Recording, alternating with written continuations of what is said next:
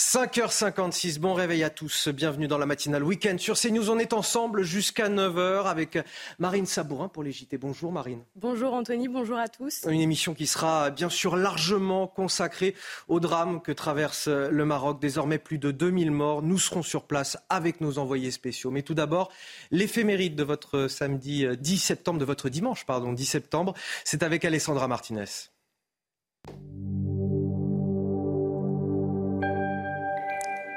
Chers amis, bonjour. Je vous emmène aujourd'hui au pays du soleil levant, au Japon, pour évoquer la figure d'Inès, dont c'est la fête aujourd'hui. Contrairement à ce que l'on pourrait croire, Inès n'est pas d'origine espagnole. Il s'agit bien d'une jeune chrétienne japonaise qui serait née vers 1587. À l'époque, les chrétiens du Japon sont victimes de terribles persécutions. Partout, on les pourchasse et on les jette en prison. C'est dans ce contexte qu'Inès et son époux Côme décident un jour d'abriter deux missionnaires pourchassés. Malheureusement, la police de l'empereur est vite informée de la situation. Inès, Côme, leur fils Francisco et les deux missionnaires sont arrêtés en 1618. Côme est brûlé vif. Quant à Inès, elle est emprisonnée dans une petite cage en bambou où elle va rester des mois. Le 10 septembre 1622, que l'histoire retient comme le jour du grand martyr, elle est mise à mort avec une cinquantaine de chrétiens. Son fils Francisco est exécuté le lendemain. Et voici maintenant le dicton du jour. Orage de septembre, neige de décembre. C'est tout pour aujourd'hui. À demain, chers amis. Ciao. Et votre journée de dimanche commence nécessairement par un regard vers le ciel. Et c'est avec Loïc Roosevelt, la météo.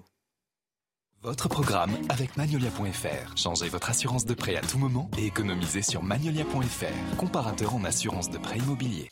Votre programme avec Lazerostop, votre spécialiste stop tabac proche de chez vous. Plus d'informations sur lazerostop.com. Bon Loïc, on en voit enfin le bout de cette canicule. Absolument. Bonjour Anthony, bonjour à tous. Et on poursuit le week-end comme on l'a commencé, c'est-à-dire avec 14 départements placés en vigilance orange canicule. L'épisode caniculaire exceptionnel pour un mois de septembre qui devrait prendre fin demain. En attendant, ce matin, le soleil sera simplement voilé sur la façade ouest. Quelques entrées maritimes, des nuages bas sur le sud du golfe du Lion, mais aussi localement sur la partie occidentale de la Corse. Et ces orages possibles localement, par exemple, au nord de la Loire. Dégradés nuageux en allant vers l'est ciel complètement dégagé le long des frontières de l'Est. L'après-midi, pas de grands changements par rapport à la matinée.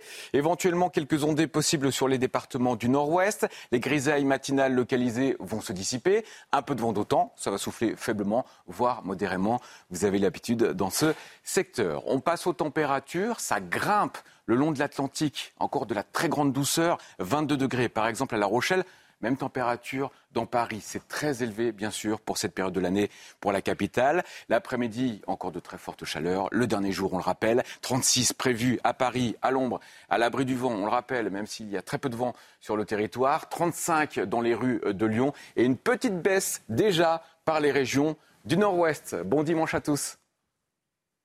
C'était votre programme avec Lazerostop, votre spécialiste stop tabac proche de chez vous. Plus d'informations sur lazerostop.com. C'était votre programme avec Magnolia.fr. Changez votre assurance de prêt à tout moment et économisez sur Magnolia.fr, comparateur en assurance de prêt immobilier. De l'info, de l'analyse, des débats, je vous présente mes invités sur ce plateau aujourd'hui. Amaury Brelet, bonjour, journaliste à, Valeurs Actuelles. Mathieu Hoc, bonjour. Bonjour Anthony. Secrétaire euh, général du Cercle de réflexion Le Millénaire. Pour nous accompagner également nos spécialistes, Harold Iman pour les questions internationales, Michel Chevalet pour les questions scientifiques. Merci à tous les deux. Voici les titres de votre journal de 6 heures. À la une, le Maroc décrète trois jours de deuil. On compte désormais plus de 2000 morts, dont un Français dans le puissant séisme qui a frappé le pays.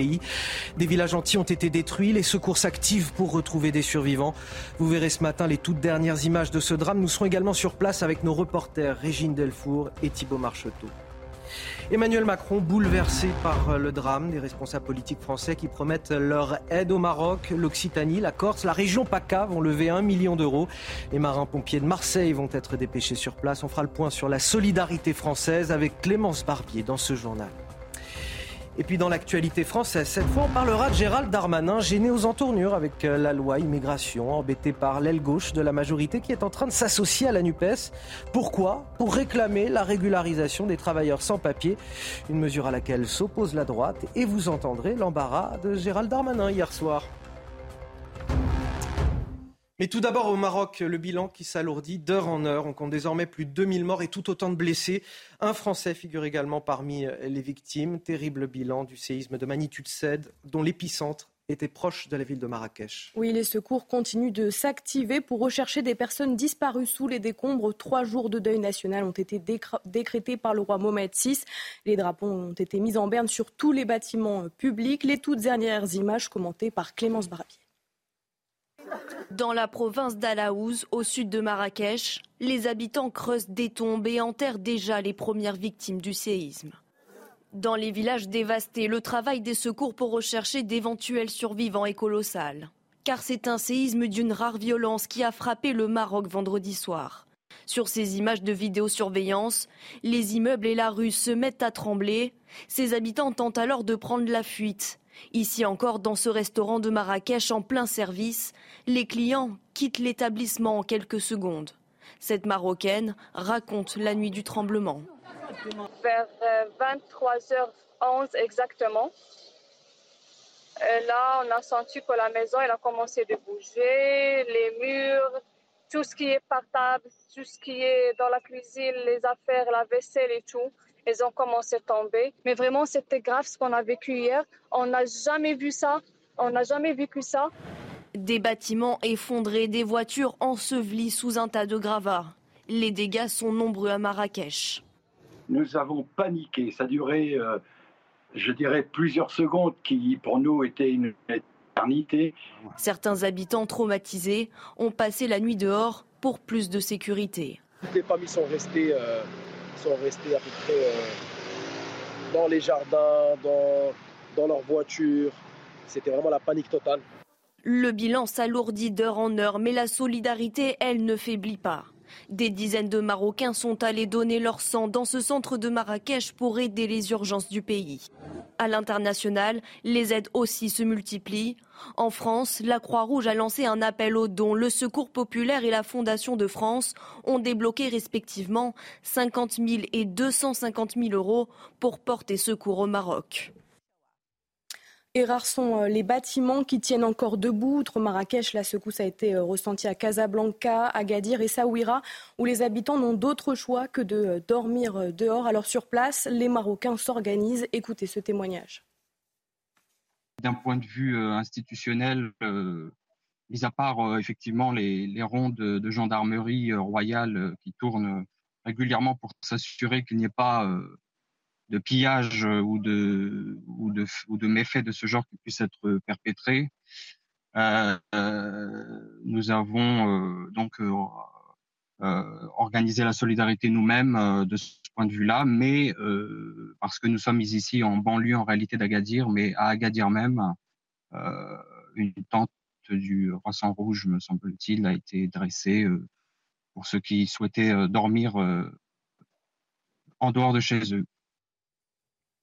Un mot à Maurice Brelet sur ces images terribles que l'on observe depuis 24 heures? Oui, ces images sont, sont, terribles. Elles témoignent de la violence euh, du séisme.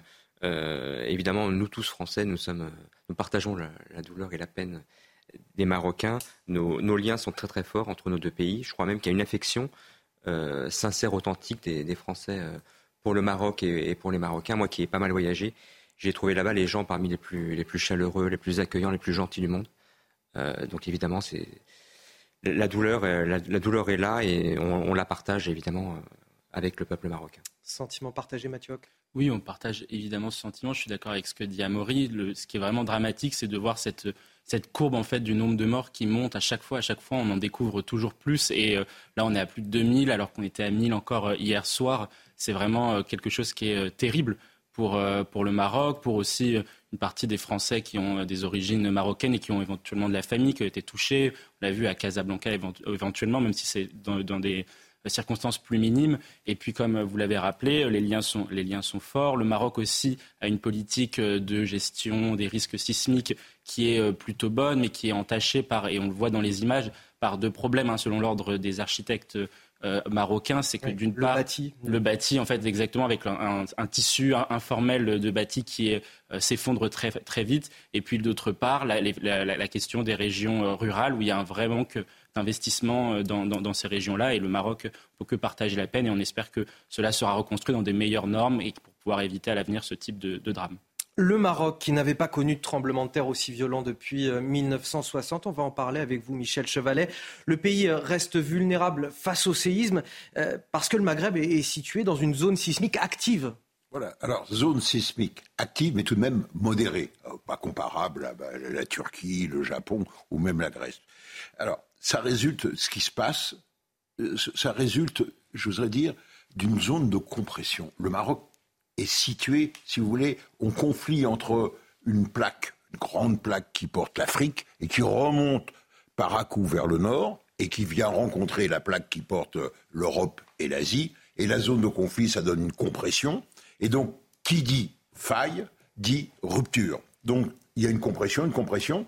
Et là, il y a le long d'une faille, il y a une rupture. C'est ça. Et qui donne des vibrations. Alors, il y a trois types de failles. La première type de faille, ça s'écarte.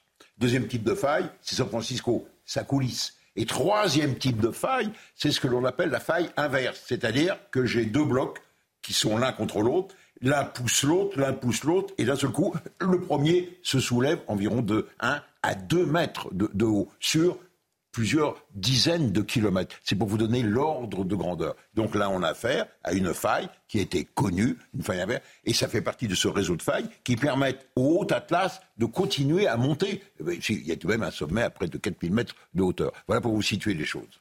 Michel Chevalet, euh, toute la journée d'hier, on a parlé d'une potentielle réplique d'ampleur. Finalement, j'ai le sentiment qu'elle n'est pas arrivée, en tout cas pas, pas d'une ampleur aussi grande que, que, la, que, la, première secousse. Néanmoins, euh, comment on explique ce phénomène de réplique? Alors, le tremblement de terre, je vous dis, c'est la libération d'un seul coup d'énergie accumulée, et d'un seul coup, ça cède en quelques secondes.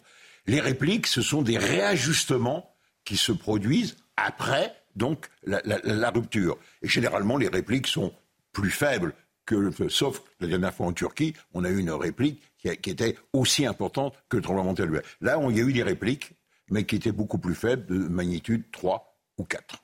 Merci euh, Michel pour ces explications. D'autres questions à vous poser tout à l'heure à, 6h30 sur ce séisme. En hommage aux, victimes, la tour Eiffel a été éteinte hier à 23h. Son extinction exprime euh, le soutien total et évident au Maroc de Paris. C'est ce qu'a expliqué euh, Anne Hidalgo, la maire de Paris, qui a exprimé sa solidarité envers les villes touchées les familles.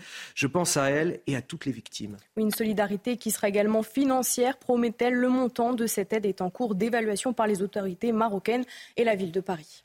Je vous propose également de regarder ces images de l'Institut euh, du monde arabe à Paris qui a fait euh, illuminer euh, sa façade de ces mots Maroc au cœur.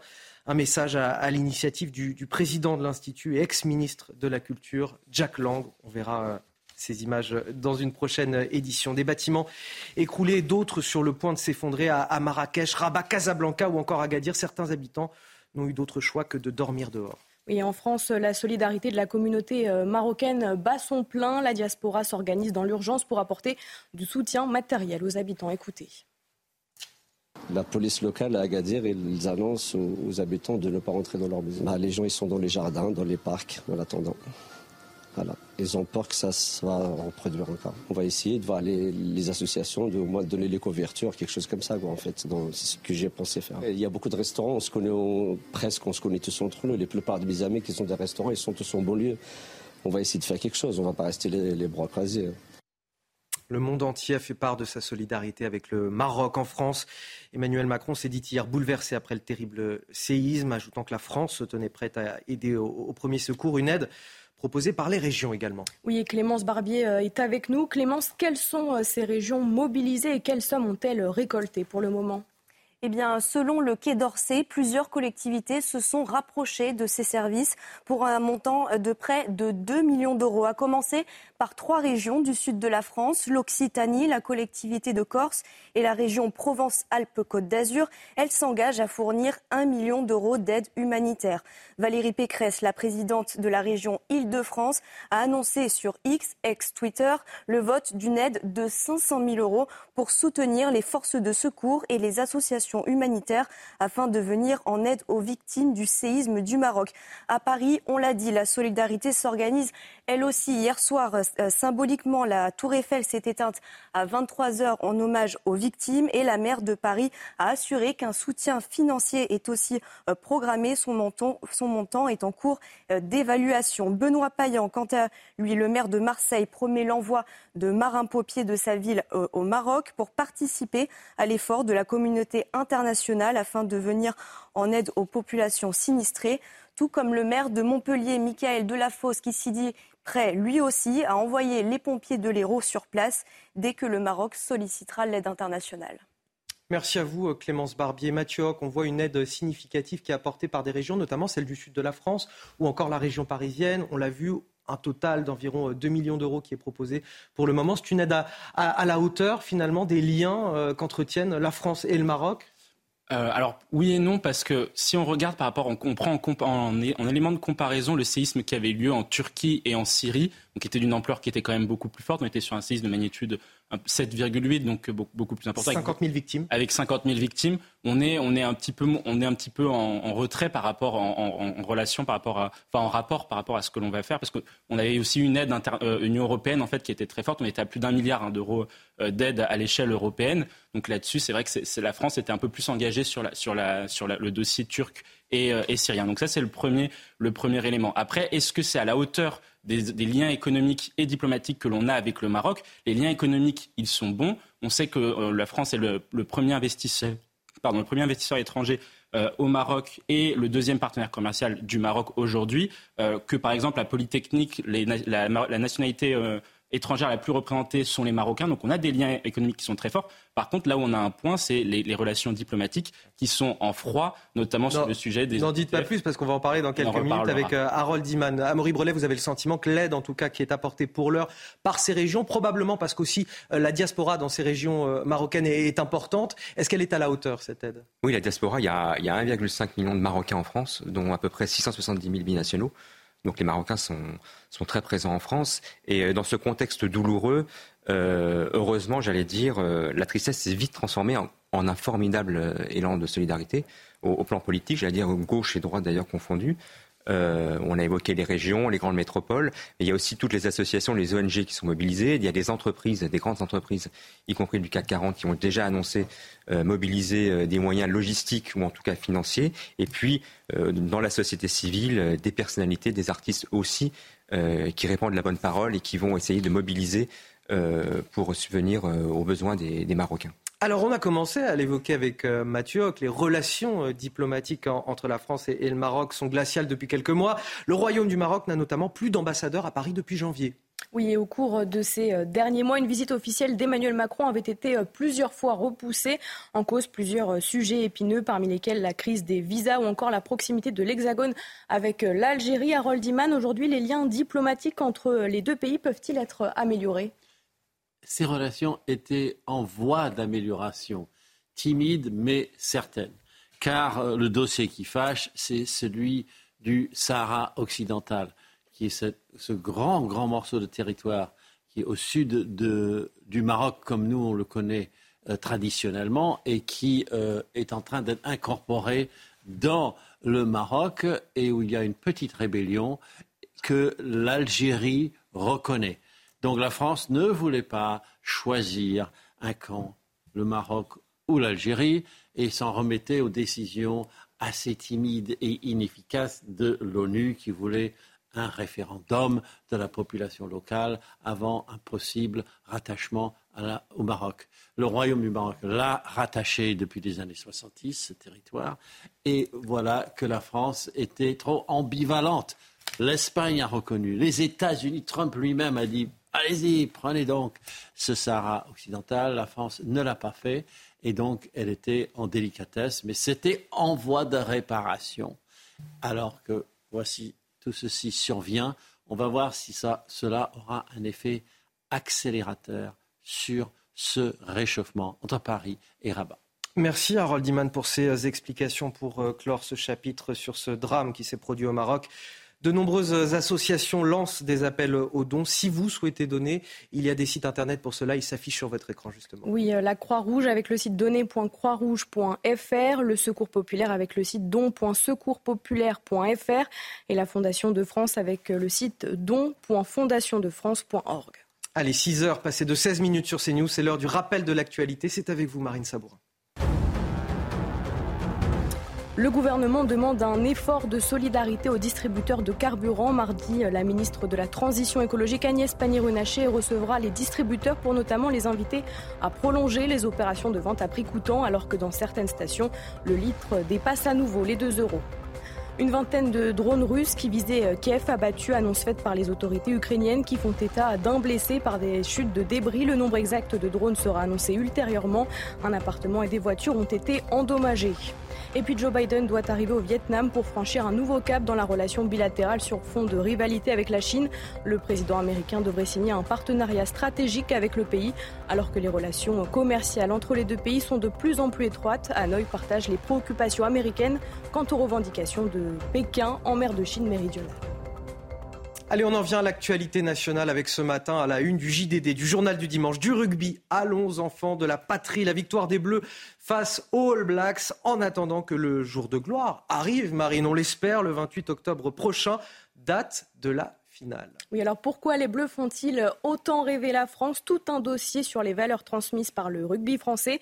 Vous retrouverez également les confessions d'une légende du rugby, Jean-Pierre Rive, ancien capitaine du 15 de France. Autre interview majeure ce matin dans le JDD celle de Betty Gervois, la mère de la jeune Lindsay, 13 ans, harcelée au collège et qui a mis fin à, ses jours en mai dernier. Elle nous raconte cette douloureuse rentrée scolaire. Elle aurait dû rentrer en classe à 13h30 lundi, comme tous les gamins de son âge, mais j'étais au cimetière avec elle, à la place. J'ai d'ailleurs fait une crise d'angoisse. Je prends désormais des médicaments et une psychologue me vient en aide. Oui, Betty euh, Gervois qui a décidé de lutter de toutes ses forces contre le harcèlement scolaire. Elle a d'ailleurs été reçue par le nouveau ministre de l'Éducation nationale, Gabriel Attal, dit-elle, a l'air d'être extrêmement réactif. Nous avons été reçus de manière incomparable avec Papendiaï. Nous avions eu un discours tout fait et je ne croyais pas une compassion qui sonnait faux. Voilà ce que vous pouvez retrouver euh, ce dimanche dans votre JDD. Le gouvernement qui marche sur des œufs avec la loi immigration et la majorité est d'ailleurs en train de se fissurer sur cette question, euh, notamment l'article 3 qui prévoit d'octroyer un titre de séjour aux immigrés en situation irrégulière qui travaillent dans des métiers en tension. La droite exige sa suppression alors que l'aile gauche de la majorité est en train de s'allier à la NUPES pour que cet article soit maintenu. Oui, hier soir, Gérald Darmanin était l'invité de France 2 et sur cette question, il botte en touche. On ne le sent pas très à l'aise. Le ministre de l'Intérieur préfère évoquer le droit au travail des demandeurs d'asile. Écoutez. Les demandeurs d'asile aujourd'hui ne peuvent pas travailler à partir de six mois. Nous, on dit bah, qu'ils puissent travailler dès le début Aujourd'hui, la première demande d'asile, c'est les Afghans. On ne renverra pas les Afghans chez eux, on va leur donner l'asile. Ça ne sert à rien de les laisser à 300 euros par mois végéter, autant que lorsqu'on a des gens qui savent travailler et qui, peuvent travailler. L'immigration est en train de se fissurer sur. Non, non, mais attendez. la majorité, la majorité est en train de se fissurer sur. Ce que, mais c'est le fond qui est intéressant. Est-ce qu'on donne le travail aux demandeurs d'asile? La réponse est oui. Euh, moi, je suis pour, évidemment. S'ils respectent les règles de la République, il n'y a aucune raison que ces gens ne travaillent pas. C'est l'honneur de la France de les accueillir. Et puis, troisièmement, euh, pour les moyens des préfectures, si les parlementaires veulent voter euh, dans l'opposition plus de budget pour le ministre de l'Intérieur, j'en suis très content. Bien. Ah, on le sent un petit peu gêné aux entournures. Hein. Il nous parle du, droit au travail des demandeurs d'asile lorsqu'on l'interroge plutôt sur euh, les immigrés en, situation irrégulière.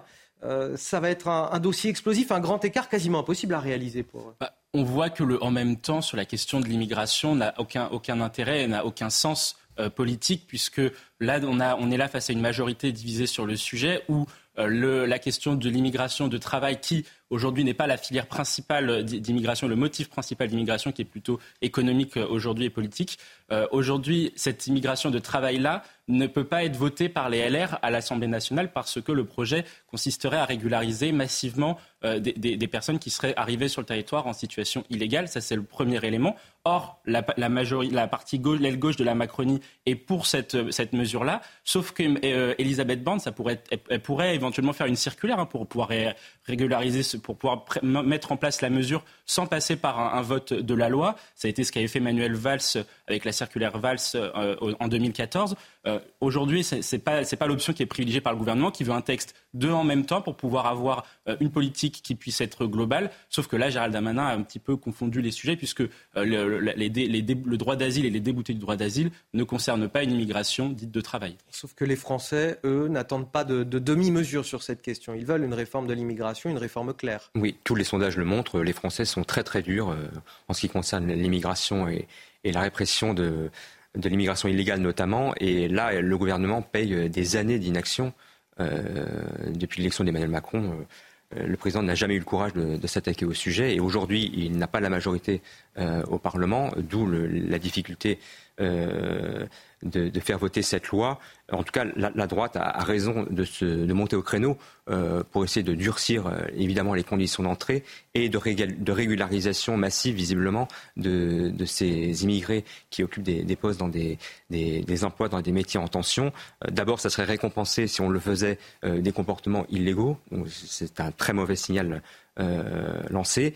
Et c'est aussi lancer un appel d'air pour les suivants qui, en voyant ce, qui se passe aujourd'hui, serait tenté de rejoindre la France euh, pour y travailler. En tout cas, ça va être compliqué pour le gouvernement avec cette fronde de l'aile gauche de de la Macronie. On va partir dans l'Oise à présent.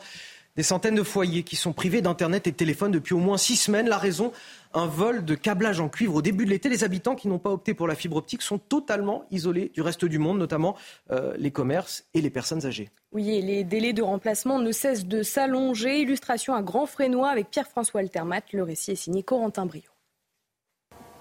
Dans cette commune de l'Oise, on attend encore le retour d'Internet et du téléphone depuis le vol de câbles ADSL au mois de juillet dernier. Résultat, c'est toute l'activité de la commune qui est perturbée. Euh, pour nous, c'est compliqué parce que ma femme a le salon de coiffure. Ah ouais? Donc euh, beaucoup de pertes de clientèle. Les clients qui se plaignent beaucoup de ne pas réussir à, nous joindre. Ça continue encore. Ça fait plus d'un mois et ça continue encore. Ah bah c'était trop compliqué, bah oui. Ah oui, plus, rien, plus de, les gens bah, maintenant ils achètent qu'en carte bancaire. Ah Donc euh, les gens ils repartaient sans achat. Les habitants se plaignent du délai de rétablissement de la connexion. Pour le maire de Longueuil-Sainte-Marie, habitué de ce genre de vol, c'est inacceptable d'attendre aussi longtemps. Je ne comprends pas pourquoi Orange n'arrive pas à avoir ce câble en stock. Je dirais à la limite qu'on m'explique que le câble est en stock à l'autre bout de la France et qu'il faut, euh, faut trois jours pour le remonter de, l'autre bout de la France, je comprends. Le fait que ça soit, on me réponde Orange est en train de commander le stock et, enfin est en train de commander un fournisseur et là comme ils sont en disparition plus ou moins des câbles, euh, je me demande dans quelle mesure ils vont nous dire ben attends je vais même demander à ce qu'ils soient fabriqués donc je vais en avoir pour six semaines, me semble, euh, me semble juste inadmissible. Selon l'opérateur Orange, un millier de foyers dans le département de l'Oise seraient concernés par cette coupure. Des villages entiers qui ont été euh, détruits, les secours qui s'activent pour retrouver des, survivants. Un drame terrible qui s'est euh, joué au, Maroc ces 24 dernières heures, plus de 2000 morts et le bilan continue de s'alourdir, bilan de ce séisme de magnitude 7 qui a frappé le pays. On en parle dans notre prochain journal. Bon réveil à ceux qui, vous, nous rejoignent sur le plateau de, CNews. La matinale week-end, on est avec vous pour vous informer avec Marine Sabourin, avec Amaury Brelet, avec Mathieu Hoc, Harold Iman et Michel Chevalet. Évidemment, on parle à la une du Maroc qui décrète un, deuil de trois jours. On compte désormais plus de 2000 morts, dont un Français dans le puissant séisme qui a frappé le pays. Des villages entiers ont été détruits. Les secours s'activent pour retrouver des survivants. Vous verrez ce matin les toutes dernières images de ce drame. Et nous serons également sur place à partir de 7h avec nos nos reporters Régine Delfour et Thibault Marcheteau. La France, intimement liée au Maroc, 2 millions de leurs ressortissants vivent sur notre territoire. Au sein de la diaspora, l'inquiétude est forte et surtout la solidarité s'organise pour leur venir en aide. Les images à suivre également. La communauté internationale qui affiche sa solidarité avec le Maroc, de Washington jusqu'à Alger. Alger qui avait pourtant rompu ses relations diplomatiques avec le Royaume en 2021. Le pays a présenté ses sincères condoléances au peuple marocain frère. On reviendra sur cet élan de solidarité avec Harold Iman, notre spécialiste des questions internationales. Mais tout d'abord, le bilan qui s'alourdit d'heure en heure au, Maroc. On compte désormais plus de 2000 morts, tout autant de blessés. Un Français figure aussi parmi les victimes. Oui, terrible bilan euh, du séisme de magnitude 7 dont l'épicentre était euh, proche de la ville de Marrakech. Comme vous pouvez le voir sur ces images, écoutez le témoignage de ces habitants qui ont tout perdu dans cette catastrophe. Je suis retourné dans ma maison et j'ai remarqué de nombreuses fissures dans les murs. Je ne peux pas y dormir. Je demande aux autorités de m'aider et de faire venir un expert pour évaluer s'il est possible ou non pour moi de retourner chez moi. S'il y a un risque, je n'y retournerai pas. C'est très dur d'entrer dans la vieille ville et de voir les maisons effondrées et les gens dans une grande souffrance. C'est une expérience difficile. Quand cela arrive en plus à votre famille, c'est vraiment douloureux.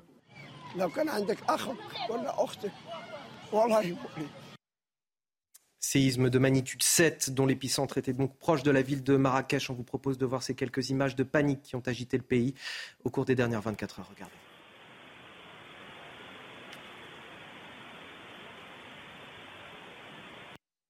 l'émotion et, l'inquiétude aussi euh, en France pour les près de 2 millions de Marocains qui euh, vivent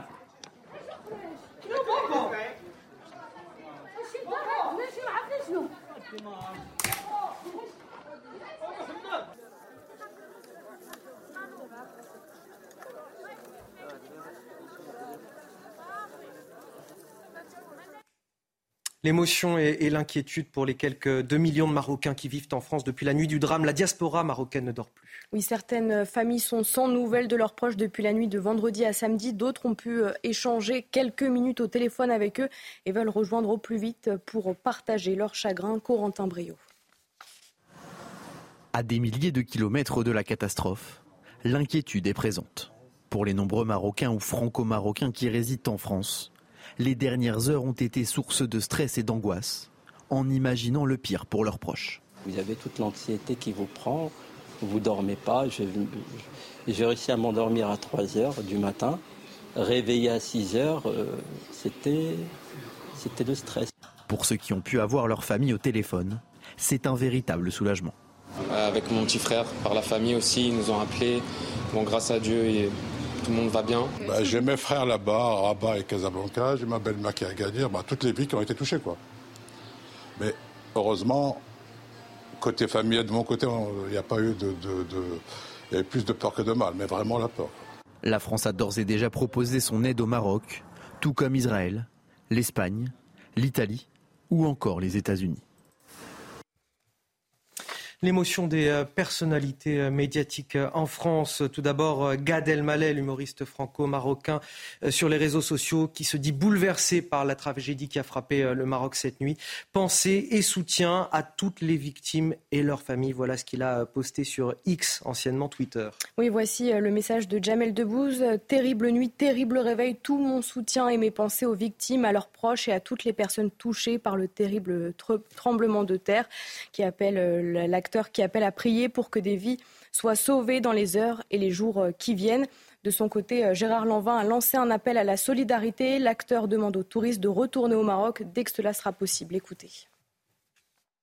C'est un pays formidable, le Maroc, et il faut savoir euh, à un moment ou à un autre prendre des positions. Si on parle de solidarité, eh bien, les touristes doivent continuer à fréquenter le Maroc sans avoir de crainte à ce point-là sur ce qui est arrivé, bien sûr, c'est terrifiant, mais il y a un moment où euh, il faut que ça se calme et revenir, revenir parce que le Maroc a besoin du tourisme pour exister. Et cette solidarité, le Maroc en a bien besoin. On en profite pour vous rappeler ces appels aux dons de plusieurs associations marines. Oui, la Croix-Rouge avec le site donner.croixrouge.fr, le Secours populaire avec le site don.secourspopulaire.fr et la Fondation de France avec le site don.fondationdefrance.org.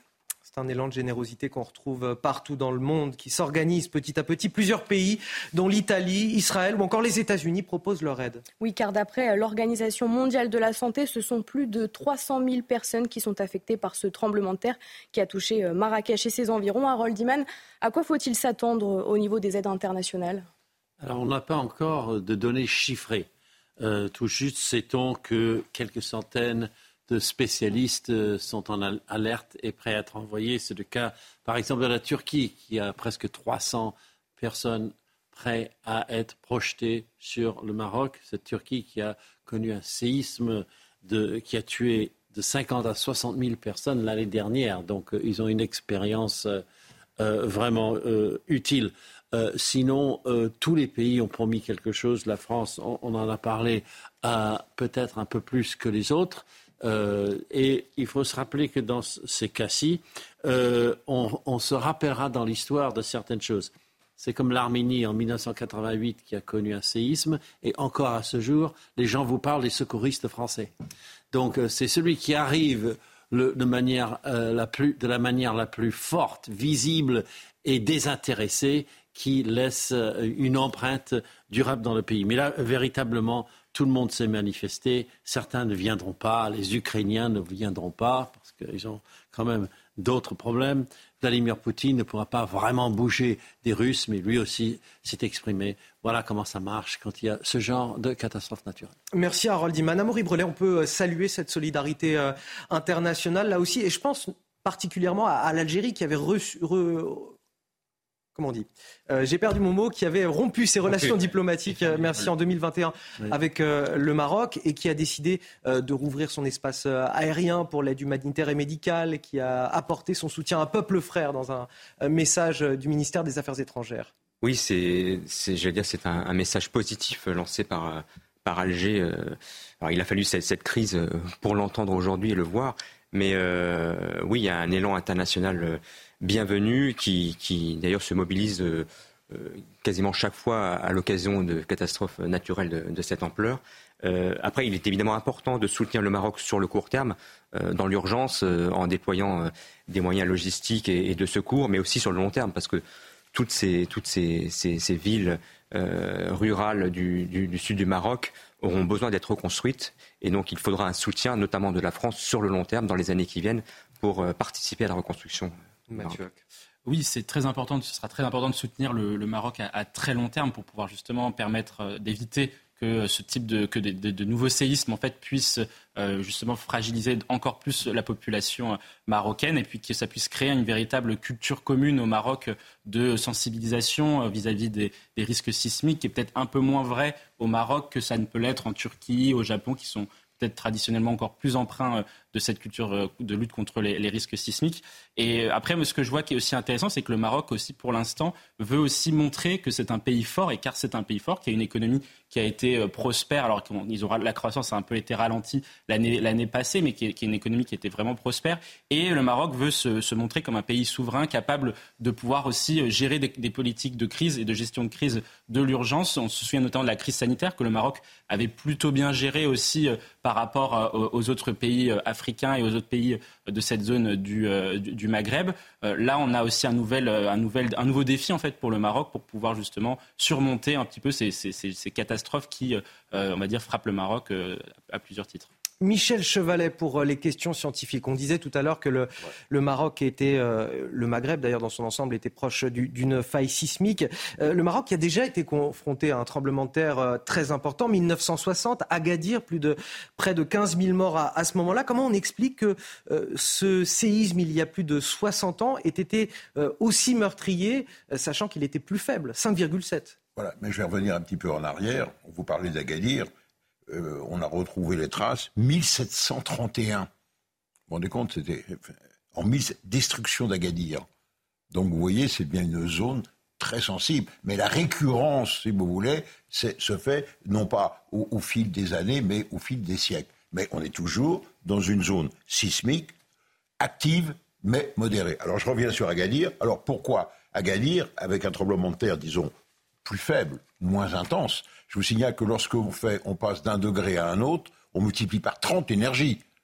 Donc ah, celui d'Agadir est 30 fois moins puissant, si vous voulez, au point de vue énergie, que celui d'aujourd'hui. Mais simplement, qu'est-ce qui a joué à Agadir? C'est que c'était un tremblement de terre qui était juste sous la ville et peu profond.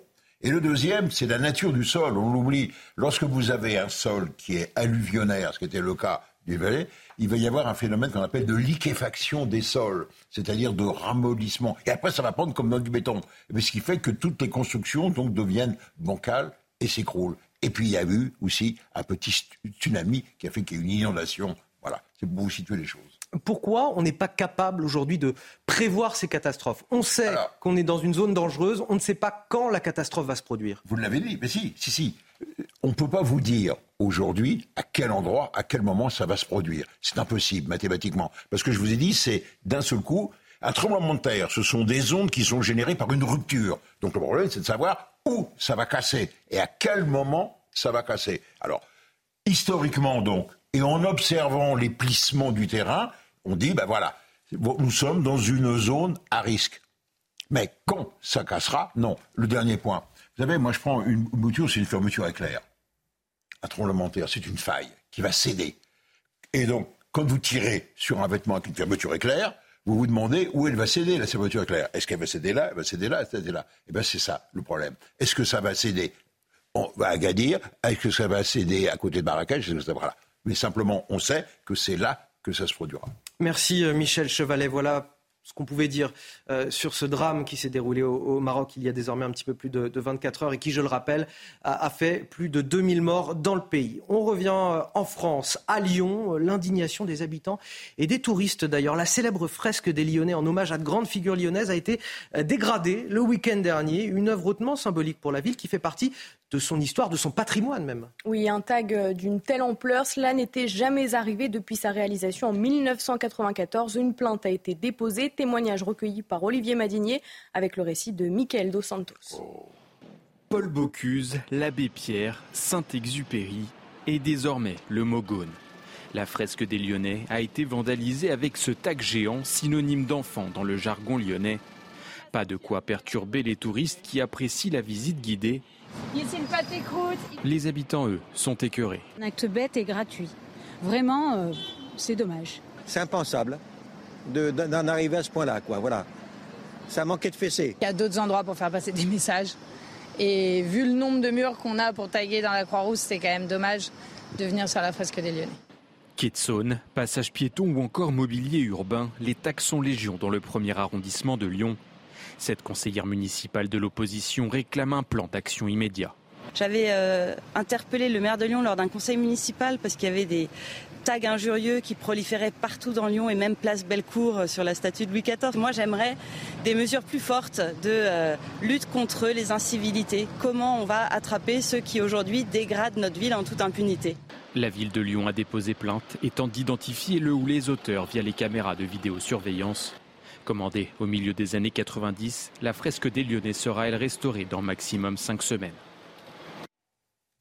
Et puis à Grasse, dans les Alpes-Maritimes, un jeune de 20 ans a déposé plainte après une agression à l'arme blanche. Mercredi, un individu lui aurait placé un couteau sous la gorge pour obtenir ses affaires. Oui, le suspect serait un individu en semi-liberté qui a été interpellé dans sa cellule par les policiers. Retour sur ces faits avec Tanguy Hamon.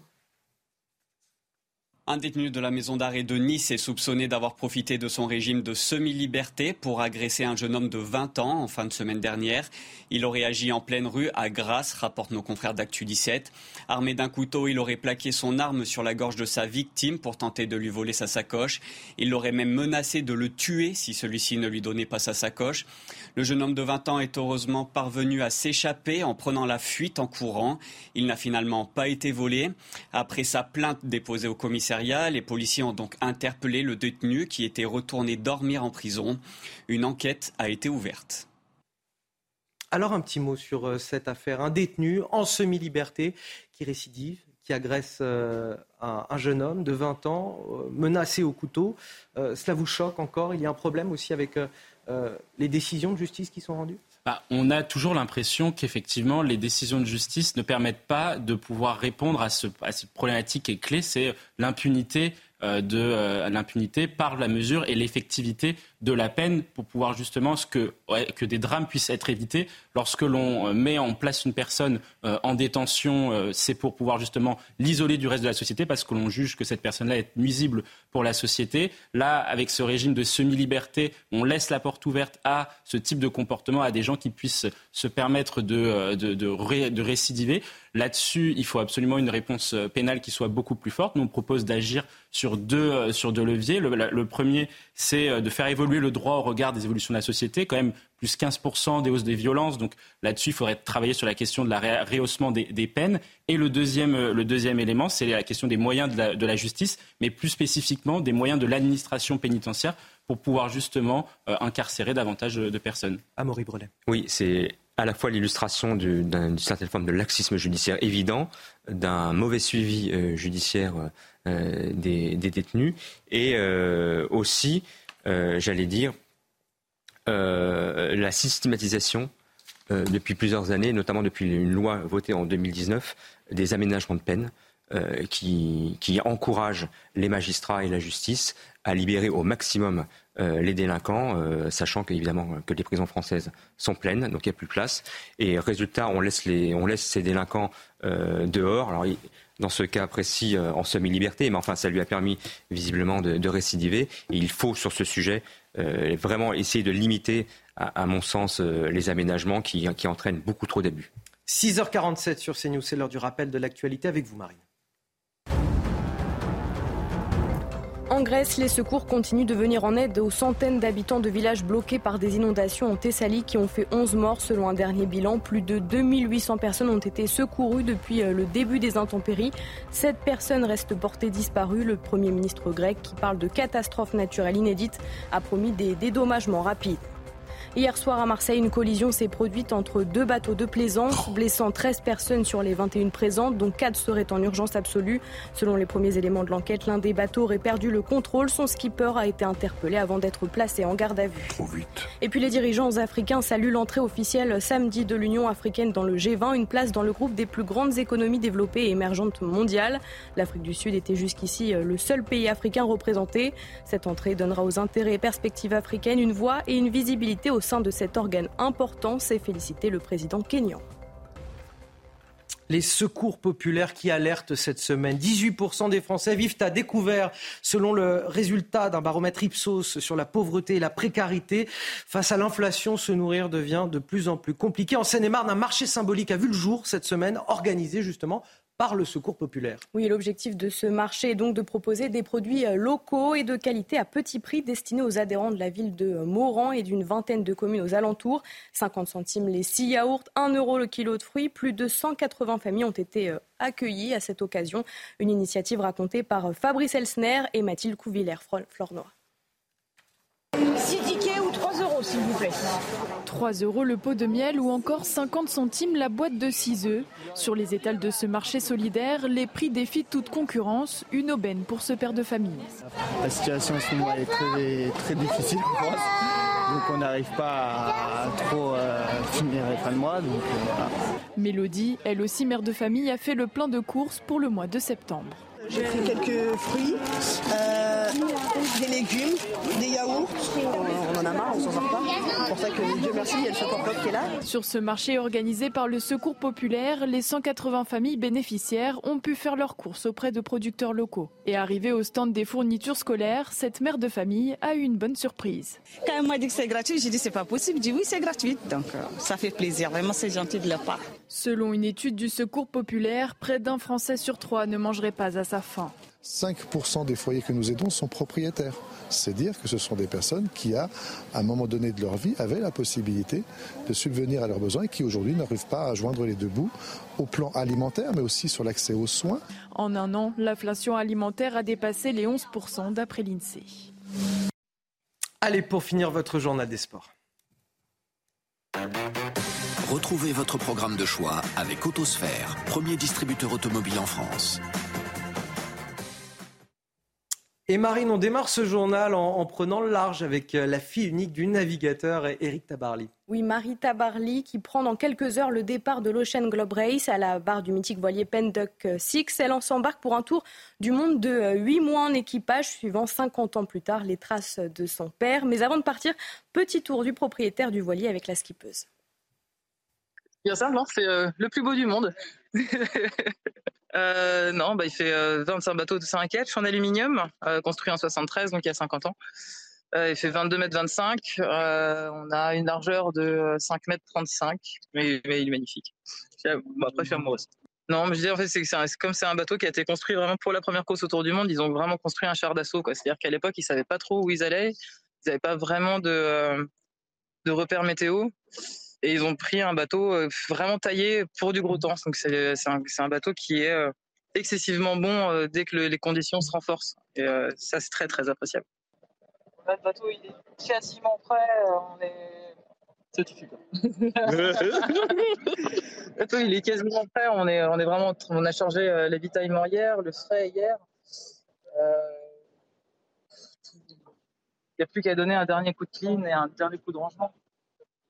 Euh, vous avez le grand mât évidemment devant, parce que c'est un catch. Lui, il est à 25 mètres. Un autre mât derrière, ça fait l'artiment qui est à 17 mètres.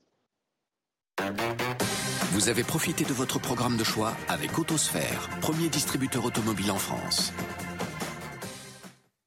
Allez, on va marquer une courte pause. Le temps pour moi de remercier mes deux premiers invités, Amaury Brelet, journaliste à Valeurs Actuelles, et Mathieu Hoc, secrétaire général du Cercle de réflexion Le Millénaire. Vous restez avec nous dans un instant. Évidemment, on reviendra sur ce drame au Maroc. Ces dernières 24 heures, le bilan ne cesse de s'alourdir d'heure en heure. On compte déjà plus de 2000 morts, dont un ressortissant français. A tout de suite sur ces news.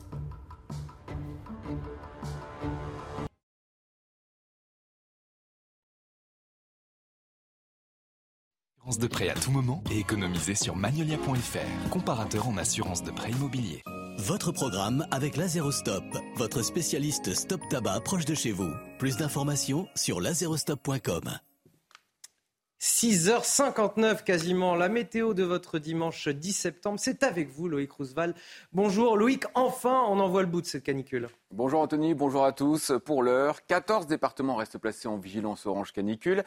Un épisode caniculaire exceptionnel, tardif bien sûr, des températures très élevées pour un mois de septembre, qui prendra fin ce lundi, éventuellement mardi, encore de très fortes chaleurs prévues notamment sur le département du Rhône.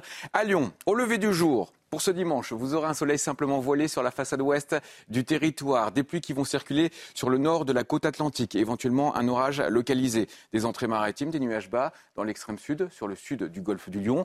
Même chose localement sur la partie occidentale de la Corse, dégradés nuageux en allant vers les frontières de l'est, du ciel bleu vers l'est.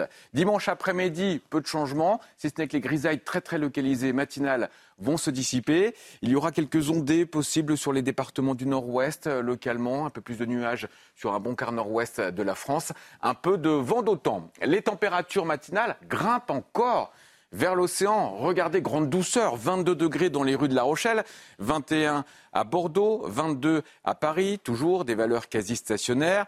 Les maximales resteront très élevées, largement au-dessus des normales de saison. Dans l'après-midi, Météo France prévoit encore plus de 35 degrés localement sur les régions centrales, mais aussi pour l'île de France, 36 dans la capitale. Une petite baisse va s'amorcer enfin par les départements du nord-ouest. Bon dimanche.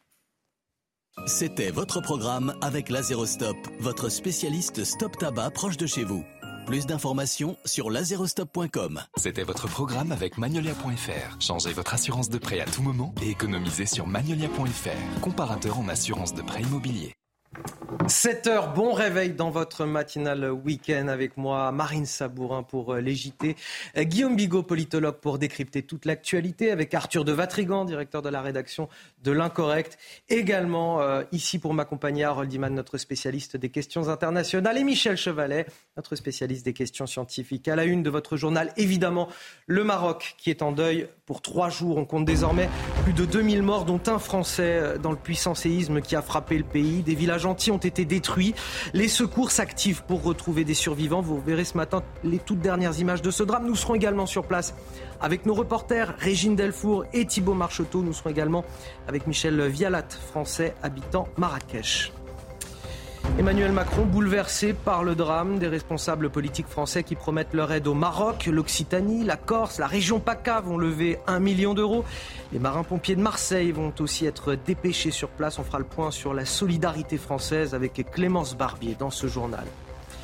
Et puis, euh, dans l'actualité euh, française, cette fois, on parlera de Gérald Darmanin, un petit peu gêné aux entournures avec la loi immigration, embêté par l'aile gauche de la majorité qui est en train de s'associer à la NUPES. Pourquoi? Pour réclamer la régularisation des travailleurs sans papier, une mesure à laquelle s'oppose la droite. Vous entendrez l'embarras de Gérald Darmanin hier soir. Mais tout d'abord, on retrouve euh, Régine Delfour. Bonjour euh, Régine, vous êtes euh, dans le vieux Marrakech. Racontez-nous comment s'est passée cette deuxième nuit après ce séisme qui a fait plus de 2000 morts. Bonjour Anthony, écoutez, pour cette deuxième nuit, euh, les habitants de Marrakech, pour beaucoup, surtout ici dans le, dans le vieux quartier, dans le quartier de la Médida, ont préféré dormir euh, dehors. Ils sont, il est 6 heures du matin euh, là en ce moment, Anthony, et il y a encore beaucoup, beaucoup de femmes et, d'enfants qui sont sur cette place connue de Djamna Elfa à Marrakech, et donc on a pu s'entretenir avec quelques, échanger avec quelques femmes qui nous disaient qu'elles avaient elles étaient venues ici sur cette place dès 19h et elles avaient euh, décidé avec leurs enfants de rester ici puisque elles habitent dans ce dans le quartier de la Médina où il y a ces petites euh, rues étroites où plusieurs euh, plusieurs bâtiments ont été détruits et, elles avaient peur de plusieurs secousses. Certaines m'ont affirmé que ce soir elles ne, devraient pas passer la nuit ici. Nous nous sommes arrivés, Anthony, hier assez tard dans, dans, dans la soirée, plutôt au début de, en début de nuit, et nous avons vu les mêmes scènes en fait, toutes ces personnes qui étaient près de l'aéroport. Déjà dans l'aéroport, il y avait beaucoup de, personnes qui attendaient, qui préféraient dormir dans l'aéroport que dans un hôtel. Et tout le long euh, de, l'avenue qui, mène euh, donc à, Marrakech, il y avait énormément de, personnes qui dormaient avec des tentes, puisqu'ils avaient tous peur des, répliques. Il y a eu quelques répliques, mais apparemment à peine perceptibles. Et euh, là, pour le, pour le moment, l'heure est évidemment au déblaiement. On a derrière nous des, engins de, des bulldozers hein, qui vont s'activer toute la journée. Là, il fait nuit, Anthony, c'est assez compliqué pour vous montrer, mais il y a, euh, là où on est, il y a quand même euh, plusieurs dégâts, mais c'est surtout de l'autre côté, dans les rues étroites de la Médina. Et Régine Delfour, vous allez nous accompagner euh, tout au long de cette matinale pour nous expliquer ce qui se passe sur le terrain. Régine Delfour, grand reporter accompagné euh, de Thibault Marcheteau, euh, nos envoyés spéciaux au Maroc, à Marrakech, dans le cadre de ce drame qui, je le rappelle, a fait plus de 2000 morts, tout autant de blessés. Un Français compte parmi les victimes. Vous le voyez sur ces images, les secours s'activent pour tenter de retrouver des survivants. Ce sont des villages entiers qui ont été détruits. On vous propose de regarder les toutes dernières images de ces dernières 24 heures. C'est avec Clémence Bar. Dans la province d'Alaouz, au sud de Marrakech, les habitants creusent des tombes et enterrent déjà les premières victimes du séisme. Dans les villages dévastés, le travail des secours pour rechercher d'éventuels survivants est colossal. Car c'est un séisme d'une rare violence qui a frappé le Maroc vendredi soir. Sur ces images de vidéosurveillance, les immeubles et la rue se mettent à trembler. Ces habitants tentent alors de prendre la fuite. Ici encore, dans ce restaurant de Marrakech en plein service, les clients quittent l'établissement en quelques secondes. Cette Marocaine raconte la nuit du tremblement. Vers 23h11 euh, exactement, là, on a senti que la maison elle a commencé de bouger, les murs, tout ce qui est portable, tout ce qui est dans la cuisine, les affaires, la vaisselle et tout. Elles ont commencé à tomber. Mais vraiment, c'était grave ce qu'on a vécu hier. On n'a jamais vu ça. On n'a jamais vécu ça. Des bâtiments effondrés, des voitures ensevelies sous un tas de gravats. Les dégâts sont nombreux à Marrakech. Nous avons paniqué. Ça a duré, euh, je dirais, plusieurs secondes qui, pour nous, étaient une éternité. Certains habitants traumatisés ont passé la nuit dehors pour plus de sécurité. Toutes les familles sont restées euh, sont restés à peu près euh, dans les jardins, dans, dans leurs voitures. C'était vraiment la panique totale. Le bilan s'alourdit d'heure en heure, mais la solidarité, elle, ne faiblit pas. Des dizaines de Marocains sont allés donner leur sang dans ce centre de Marrakech pour aider les urgences du pays. À l'international, les aides aussi se multiplient. En France, la Croix-Rouge a lancé un appel aux dons. Le Secours populaire et la Fondation de France ont débloqué respectivement 50 000 et 250 000 euros pour porter secours au Maroc. Et nous sommes en direct avec euh, Michel Vialat. Bonjour, merci d'être avec nous et de témoigner sur notre antenne euh, ce matin.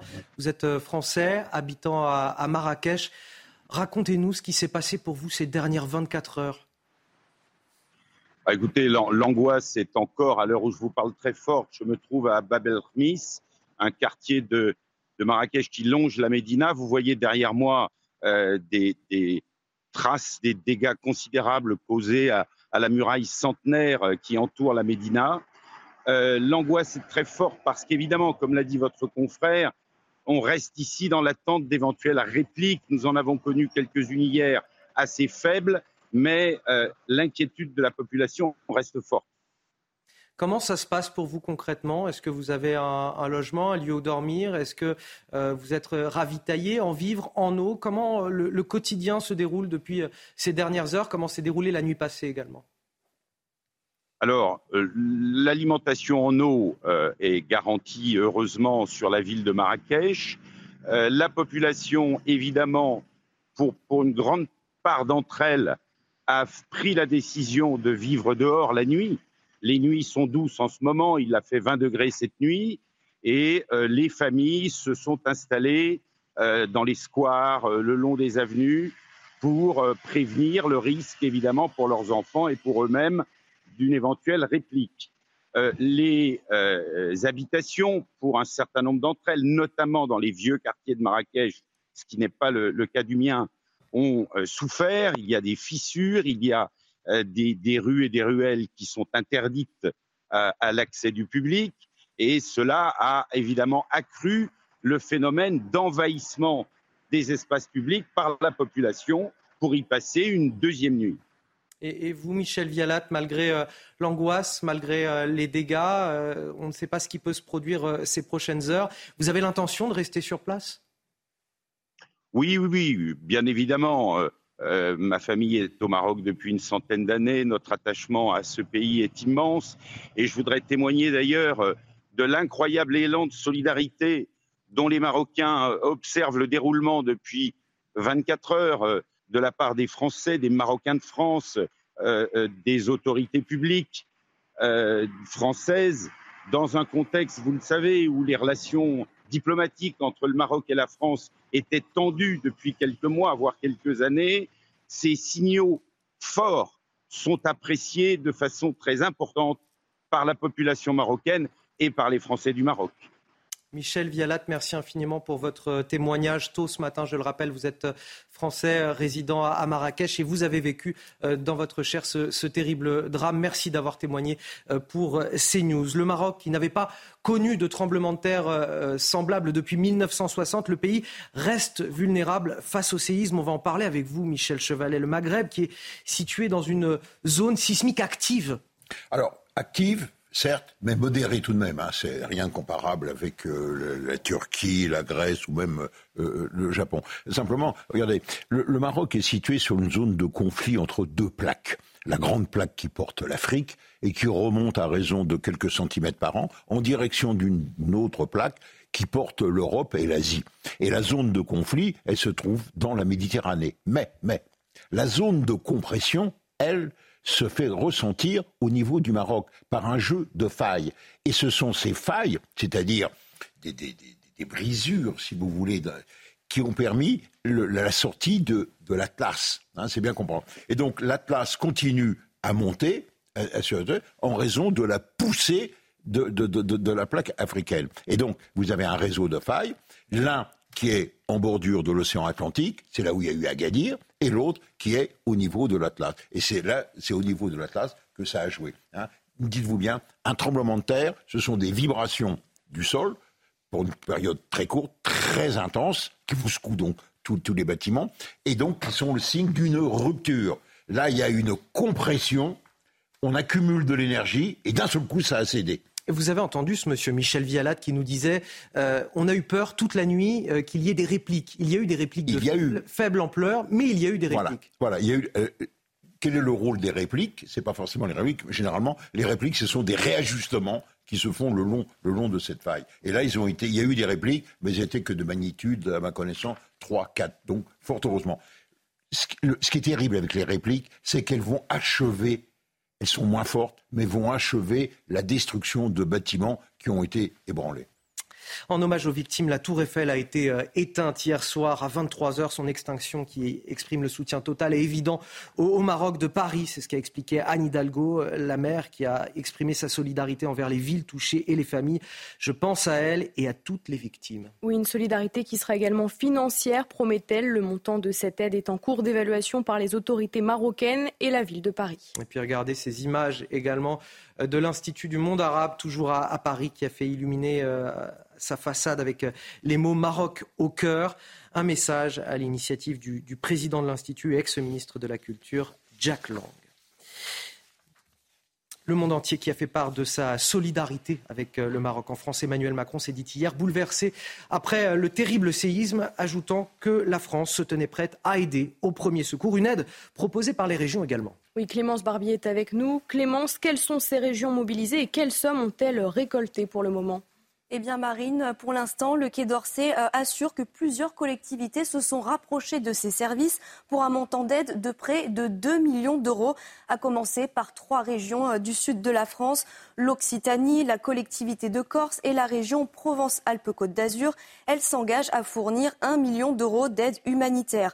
Valérie Pécresse, la présidente d'Île-de-France, a, elle, annoncé sur X, Twitter, le vote d'une aide de 500 000 euros pour soutenir, dit-elle, les forces de secours et les associations humanitaires afin de venir en aide aux victimes du séisme du Maroc. À Paris, la solidarité s'organise aussi, d'abord symboliquement, nous venons de le voir euh, sur notre antenne, la tour Eiffel s'est éteinte hier à 23h en hommage aux victimes et la maire de Paris, Anne Hidalgo, assure qu'un soutien euh, financier est également programmé. Son montant est en cours d'évaluation. Du côté des moyens maintenant. Euh, Benoît Payan, le maire de Marseille, promet l'envoi de marins-pompiers de sa ville au Maroc pour participer à l'effort de la communauté internationale afin de venir en aide aux populations sinistrées tout comme le maire de Montpellier, Michael Delafosse, qui s'y dit prêt lui aussi à envoyer les pompiers de l'Hérault dès que le Maroc sollicitera l'aide internationale. Merci pour ces explications, Clémence Barbier. Guillaume Bigot, la solidarité de la France est-elle à la hauteur des liens intimes qui unissent nos deux pays? J'ai plus envie de dire les populations de nos deux pays euh, oui, qui unissent ou qui unissaient au plan des États et des relations diplomatiques. Euh, ça, c'est une chose. le général de Gaulle disait les États n'ont pas d'amis, donc des intérêts. Je crois que c'est profondément vrai. Par contre, il n'en va pas de même des peuples. Euh, les relations entre le peuple marocain et le peuple français sont évidemment extrêmement chaleureuses. Ce sont des liens humains. Il y a pratiquement 2 millions de binationaux ou de Marocains en France. Il y a énormément de Français aussi, au, moins, au moins 50 000 qui, qui, résident au Maroc. Il y a beaucoup de Français qui ont été séjourné au Maroc euh, en tant que touriste et qui ont apprécié, je dirais, le, caractère fort et en même temps la générosité euh, d'un peuple qui a une vieille culture, un vieil État. Vous savez, le Maroc, ce n'était pas une colonie française, c'était un protectorat français. on a encore des places liotées au Maroc. les relations entre le Maroc se sont inscrites dans l'histoire, sont deux pays, effectivement, qui sont très liés. Après, la question de la relation entre les États, c'est autre chose. Le président Hollande s'était rapproché de l'Algérie pour des raisons un peu politiques, disons. Ça avait euh, un peu mis, euh, euh, créé des distances avec le Maroc. Et puis ensuite, Ensuite, il y a eu cette politique de en même temps avec l'Algérie et avec le Maroc. Et comme vous savez, l'Algérie et le Maroc sont en froid essentiellement pour la question du Sahara occidental. Et que s'est-il passé? C'est assez simple. Le Maroc, en fait, s'est rapproché des États-Unis avec l'accord d'Abraham, les États-Unis, Israël, Bahreïn, les, euh, les Émirats arabes unis. Et là, peut-être la France l'a très mal pris. Avec l'affaire Pegasus aussi, il y a eu l'affaire aussi des visas, et donc ça a distendu complètement les relations euh, entre le Maroc et la France. Alors on va décrypter dans un instant justement les relations diplomatiques entre la France et, et le Maroc et voir si effectivement cet événement peut faire évoluer les relations entre nos deux pays. Tout d'abord, le rappel de l'actualité à 7h15, c'est avec vous Marine Sabourin.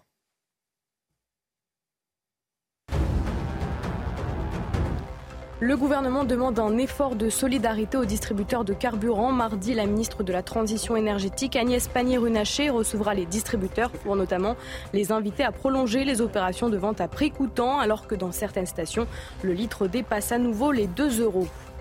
25 drones russes qui visaient Kiev abattus sur les 32 drones envoyés par les forces russes. Annonce faite par les autorités ukrainiennes qui font état d'un blessé par des chutes de débris. Un appartement et des voitures ont également été endommagés.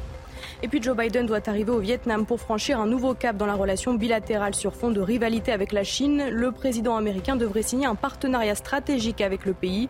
Alors que les relations commerciales entre les deux pays sont de plus en plus étroites, Hanoï partage les préoccupations américaines quant aux revendications de Pékin en mer de Chine méridionale.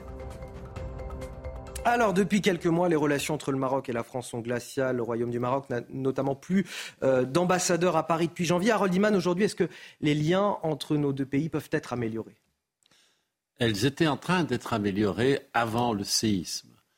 Et euh, le roi était en séjour en France quand c'est arrivé. Donc, euh, il vient souvent en France. Il a un petit château, il a des appartements. Bon. Mais euh, l'idée de se rabibocher avec euh, euh, Emmanuel Macron était en, train d'avancer. Et l'ambassadeur de France au Maroc, Christophe Le Courtier, faisait le maximum humainement possible pour rabibocher. Alors tous les dossiers ont été mentionnés avec précision par Guillaume Bigot. Alors je les reprends. Euh, les visas, l'affaire euh, que la France euh, a commencé à réduire pour les Marocains. Autrefois, on donnait 300 000 ou 400 000 visas par an. On était descendu à 150 000 et ça affectait essentiellement la classe moyenne qui venait pratiquement en touriste. Donc, euh, grande interrogation, qu'est-ce qu'on nous fait, euh, cette France? Pourquoi elle nous embête? Nous, si elle a un problème avec les migrants, ce n'est pas de notre faute. Bon, ça, c'était l'attitude. Ensuite, il y a l'affaire Pegasus, qui est un logiciel de surveillance. Je ne vais pas rentrer dans les détails. Et ensuite, euh, bien sûr, il y a le dossier du Sahara occidental. Il faudrait quand même regarder sur la carte ce Sahara occidental juste deux secondes pour comprendre que euh, ce bout de territoire, qui est assez grand finalement, euh, a été incorporé dans le Maroc euh, à la fin des années 70, mais la France n'a jamais, et l'ONU n'a jamais tout à fait reconnu. Et l'Algérie voulait que ce soit ainsi, parce que l'Algérie ne veut pas que ce soit reconnu, il veut que ce soit un pays indépendant. Donc voilà, bisbille, Maroc, Algérie, la France au milieu, coincée, et finalement comme tout le monde, euh, Trump, euh, les pays arabes euh, du Moyen-Orient et Israël ont tous reconnu la souveraineté marocaine sur le Sahara occidental, et l'Espagne aussi. la France était complètement à la traîne et elle était punie pour ça. Donc voilà, ça se débloque un peu maintenant. Arthur de Vatrigan, rapidement un mot sur les liens entre nos deux pays. Rappelez-vous cette séquence qui était assez illustratrice, c'était Emmanuel Macron qui a déclaré que les relations personnelles avec le Maroc étaient amicales et Rabat avait immédiatement répliqué en disant elles sont ni bonnes ni amicales.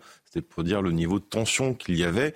Et je pense que si on ajoute à ça, le Sahara occidental, c'est quelque chose de très important. Imaginez pour les Marocains, c'est un peu l'Alsace et la Lorraine pour nous mmh, finalement. Euh, et le problème qu'il y a, c'est que les Algériens ont un intérêt évidemment sur le Sahara occidental parce que ça leur offre un débouché sur l'Atlantique.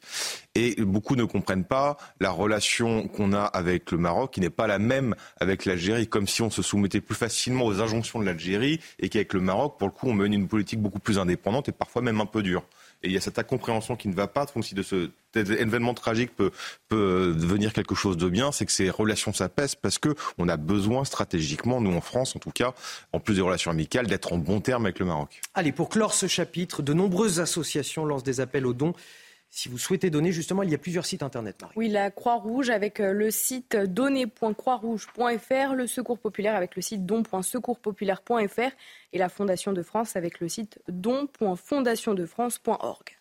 Et ce matin, à la une du JDD, du journal du dimanche, du rugby, allons enfants de la patrie, la victoire des Bleus face aux All Blacks. En attendant que le jour de gloire arrive, on l'espère, le 28 octobre prochain, date de la finale. Oui, alors pourquoi les Bleus font-ils autant rêver la France? Tout un dossier sur les valeurs transmises par le rugby français. Vous trouverez euh, également les confessions d'une légende du rugby, Jean-Pierre Rive, ancien capitaine du 15 de France. Autre interview euh, majeure ce matin dans les pages du JDD, celle de Betty Gervois, la mère de la jeune Lindsay 13 ans, harcelée au collège et qui a mis fin à ses jours en mai dernier. Elle nous raconte cette douloureuse rentrée scolaire. Elle aurait dû rentrer en classe à, 13h30 euh, lundi, comme tous les gamins de son âge, mais j'étais au cimetière avec elle à la place.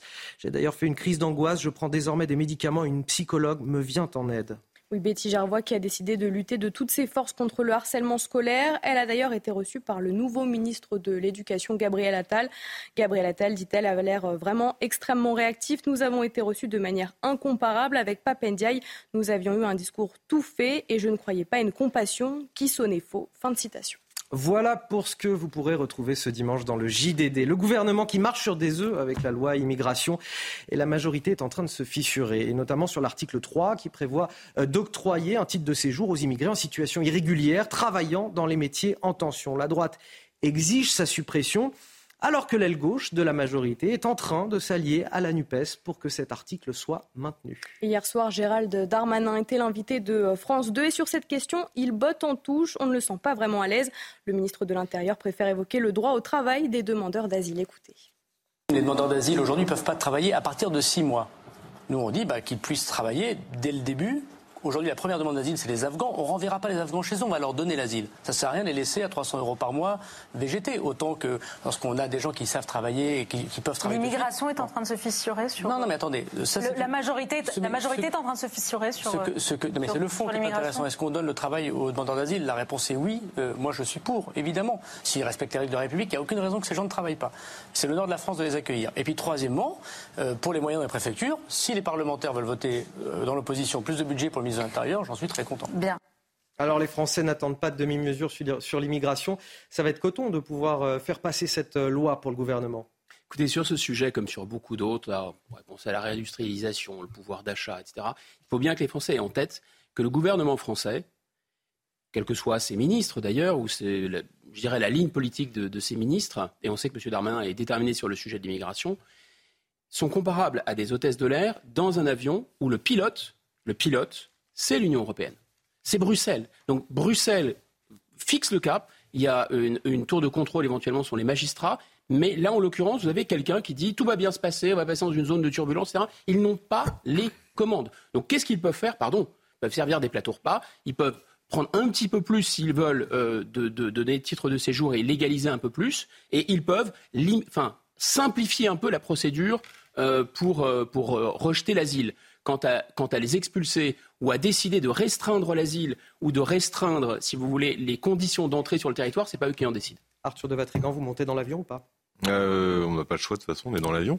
Mais euh, non, mais le problème c'est surtout, je suis d'accord avec euh, Guillaume, évidemment, il y a des, ils ont filé le bébé à Bruxelles parce qu'ils sont en incapacité de le gérer, tout simplement. Mais aussi, il ne faut pas oublier une partie idéologique, c'est qu'ils n'envisagent jamais le sujet de l'immigration sous le prisme civilisationnel, identitaire, culturel. Pour eux, c'est une variable d'ajustement économique. Ils l'ont toujours dit, et même Gérald Darmanin avait parlé de valider, quoi, de valider, régulariser les métiers sous tension. Ça veut bien dire que dès qu'on a besoin, on régularise. Alors que si vous sortez des grandes métropoles, je vous promets que les métiers sous tension ne sont pas occupés par ceux de l'immigration. Allez, on va marquer une courte pause. On revient dans un instant. On évoquera à nouveau cette situation au Maroc. Plus de 2000 morts, tout autant de blessés. Les images, les témoignages à suivre dans votre matinal week-end sur CNews. 7h30 de retour dans votre matinale week-end à la une de votre journal. Le Maroc décrète trois jours de deuil. On compte désormais plus de 2000 morts dans le pays, dont un Français dans le puissant séisme euh, qui a frappé euh, le Maroc. Des villages entiers ont été détruits. Les secours s'activent pour retrouver des survivants. Vous verrez ce matin les toutes dernières images de ce drame. Nous serons également sur place avec nos reporters, nos envoyés spéciaux Régine Delfour et Thibault Marcheteau. La France intimement liée au Maroc, 2 millions de leurs ressortissants euh, vivent sur notre territoire. Au sein de la diaspora, l'inquiétude est forte et surtout, la solidarité s'organise pour leur venir en aide. Les images à suivre également la communauté internationale qui affiche sa solidarité, elle aussi, avec le Maroc, de Washington jusqu'à Alger. Alger qui avait pourtant rompu ses relations diplomatiques avec le Royaume en 2021. Le pays a présenté ses sincères condoléances au peuple marocain frère. On reviendra évidemment sur cet élan de solidarité avec Harold Iman, notre spécialiste des questions internationales. Mais tout d'abord, ce bilan qui s'alourdit euh, d'heure en heure au Maroc. On compte désormais plus de 2000 morts, tout autant de blessés. Un Français figure également parmi les victimes. Oui, terrible bilan du séisme de magnitude 7 dont l'épicentre était proche de la ville de Marrakech. Écoutez le témoignage de ses habitants qui ont tout perdu dans cette catastrophe. Je suis retourné dans ma maison et j'ai remarqué de nombreuses fissures dans les murs. Je ne peux pas y dormir. Je demande aux autorités de m'aider et de faire venir un expert pour évaluer s'il est possible ou non pour moi de retourner chez moi. S'il y a un risque, je n'y retournerai pas. C'est très dur d'entrer dans la vieille ville et de voir les maisons effondrées et les gens dans une grande souffrance. C'est une expérience difficile. Quand cela arrive en plus à votre famille, c'est vraiment douloureux.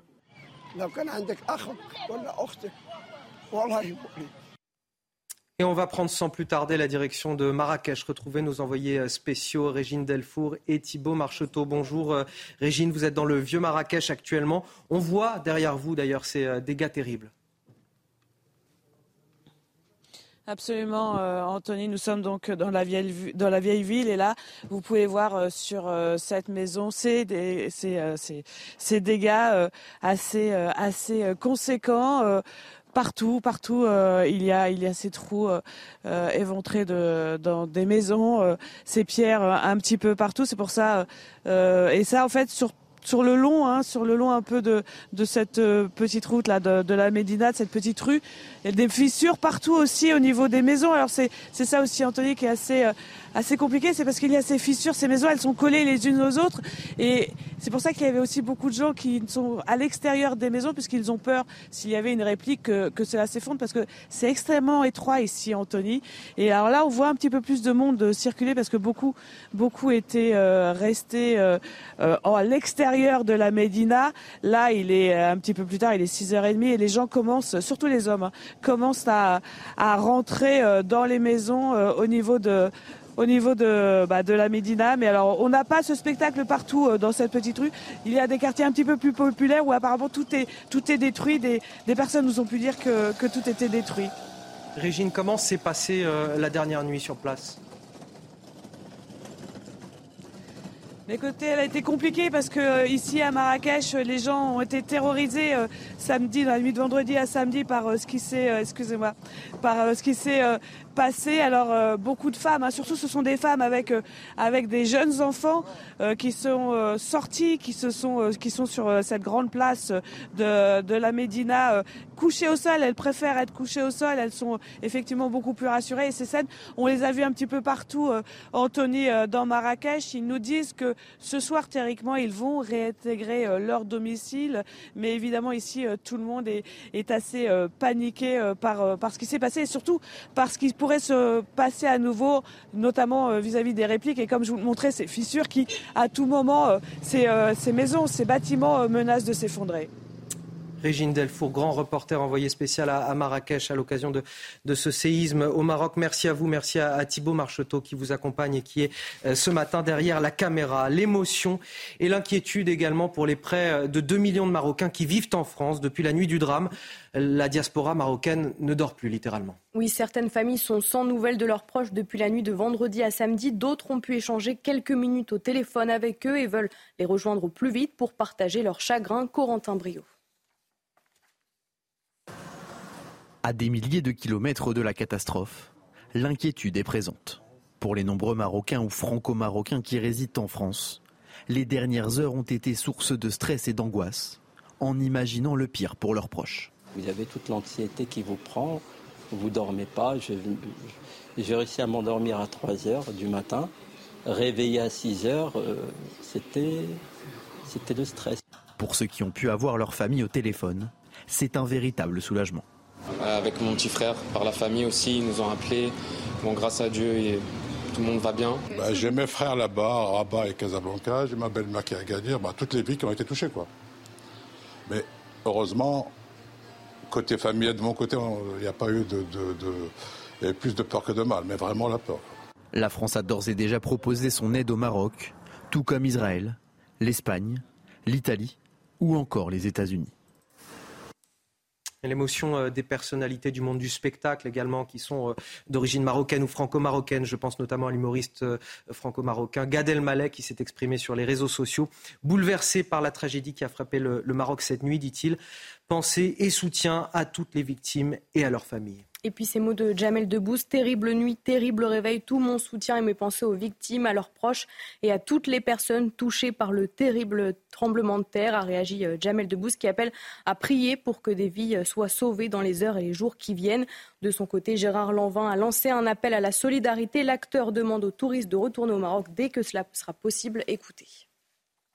C'est un pays formidable, le Maroc, et il faut savoir, euh, à un moment ou à un autre, prendre des positions. Si on parle euh, de solidarité, eh bien, les touristes doivent continuer à fréquenter le Maroc sans avoir de crainte à ce point-là. Sur ce qui est arrivé, bien sûr, c'est terrifiant, mais il y a un moment où euh, il faut que ça se calme et revenir, revenir parce que le Maroc a besoin du tourisme pour exister un élan de solidarité dans le monde qui s'organise petit à petit. Plusieurs pays, dont l'Italie, Israël ou encore les États-Unis, proposent leur aide au Maroc. Oui, car d'après euh, l'Organisation mondiale de la santé, ce sont plus de 300 000 personnes qui sont affectées par ce tremblement de terre qui a touché euh, Marrakech et ses environs. Harold Iman, à quoi faut-il euh, s'attendre au niveau des aides internationales? Alors pour l'instant, on n'a pas des chiffres terriblement précis. la Turquie parle de 300 personnels qui sont prêts à partir. 1000 euh, tentes qui sont prêtes à être livrées. Euh, la France, on a fait déjà le détail des aides financières euh, de l'Occitanie et de diverses autres instances françaises. Mais c'est trop tôt pour voir débarquer des centaines d'humanitaires. La Croix-Rouge internationale bien, sûr, se prépare à une aide sur le long terme. Elle dit qu'il y en aura pour plusieurs années d'aide. Euh, et puis, bon, il faut se souvenir que quand les euh, divers pays euh, promettent des choses, parfois ce n'est que verbal. Si l'Ukraine ne peut rien faire pour le Maroc du tout, mais quand même, il y a un message de Zelensky. C'est un peu la même chose pour Vladimir Poutine qui en a fait autant, ou Xi Jinping, peut-être que lui aussi, il pourrait aider, son économie est très présente en, euh, au Maroc quand même. Et on se rappellera peut-être que euh, les pays qui sont aidés se souviennent toujours de ceux qui sont venus les aider. C'est le cas de l'Arménie en 1988. Se souvient, la population entière se souvient des humanitaires français qui sont venus lors de leur séisme. Donc il y aura peut-être une course à cette euh, espèce de reconnaissance qui euh, est fatale dans le cas des gens sinistrés comme au Maroc. Merci Harold Iman. Cette émotion de la communauté internationale, Guillaume Bigot, qui euh, traverse euh, tous les pays finalement, euh, jusqu'à l'Algérie, qui a pourtant rompu ses mm. relations diplomatiques en 2021 avec le Maroc et qui a rouvert son espace aérien pour fournir de l'aide et du matériel. Ah, c'est fondamental puisque les frontières étaient fermées et dans ce cas-là, effectivement, les frontières aériennes et les frontières terrestres étaient fermées à cause de la question du Sahara occidental. Ça a été réouvert, c'est très important.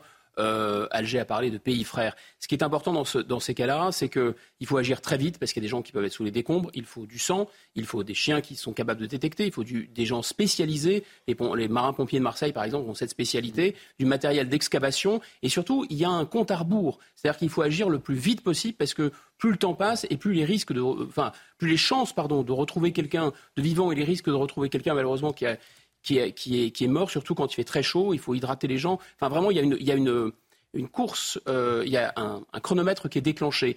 Donc, à la fois, je comprends que le Maroc ait, besoin absolument d'organiser les choses, parce qu'il ne faut pas qu'il y ait un tohu-bohu et une, une que, les, que, les, secours arrivent en, dans le désordre. Il faut planifier ça, mais il faut aussi aller très très vite. On a euh, cette communauté nationale qui est essentielle pour venir en aide en urgence au Maroc. Il y a aussi la question de la reconstruction derrière. C'est-à-dire que cette aide qui est apportée aujourd'hui doit être durable sur le long terme. Oui, bien sûr, mais je pense qu'on peut faire confiance pour le coup à nos Américains marocains, pardon, pour euh, euh, faire ce qu'il faut et euh, user de toutes les aides que la communauté internationale, internationale pardon, va apporter pour euh, reconstruire leur pays, parce qu'il y a quelque chose qui est assez effrayant, Michel Chevalier l'a rappelé, c'est que c'est a priori un territoire où les séismes sont plutôt modérés. Et les sismologues vous expliquent qu'il est très compliqué aujourd'hui d'anticiper. Et donc ça rappelle quand même un peu notre petitesse dans un monde où on nous explique qu'on peut toujours tout contrôler, que bah, finalement on est tenu à pas grand-chose. Et donc le minimum, c'est de montrer qu'il faut une solidarité qui dépasse tous les enjeux euh, géopolitiques, même si Guillaume Bigot l'a rappelé, évidemment, il n'y a toujours que des intérêts. Symboliquement, déjà, il faut montrer qu'on peut dépasser ça vu la petitesse de l'humain sur cette planète. Et qu'évidemment, il y a une urgence. Et donc là, il ne faut pas mégoter, sachant que la France arrive quand il le faut, quand euh, l'image le demande, à sortir de l'argent, des aides assez facilement. Michel Chevalet, c'est loin d'être euh, la première fois que le Maroc est confronté à un, drame comme celui-ci. Il y a eu ce tremblement de terre en, 1960 à Agadir, près de 15 000 morts déjà. Et même, et même, et même, plus je vais à Agadir, j'ai retrouvé 1731 euh, destruction d'Agadir. Donc vous voyez, il y a eu, ça a été écoulé 220 ans. Donc c'est une zone sismique active, mais tout de même modérée. Hein, par rapport à ce que l'on connaît dans d'autres pays. Ben, je pense à la Turquie, la Grèce, euh, le Japon, l'Indonésie.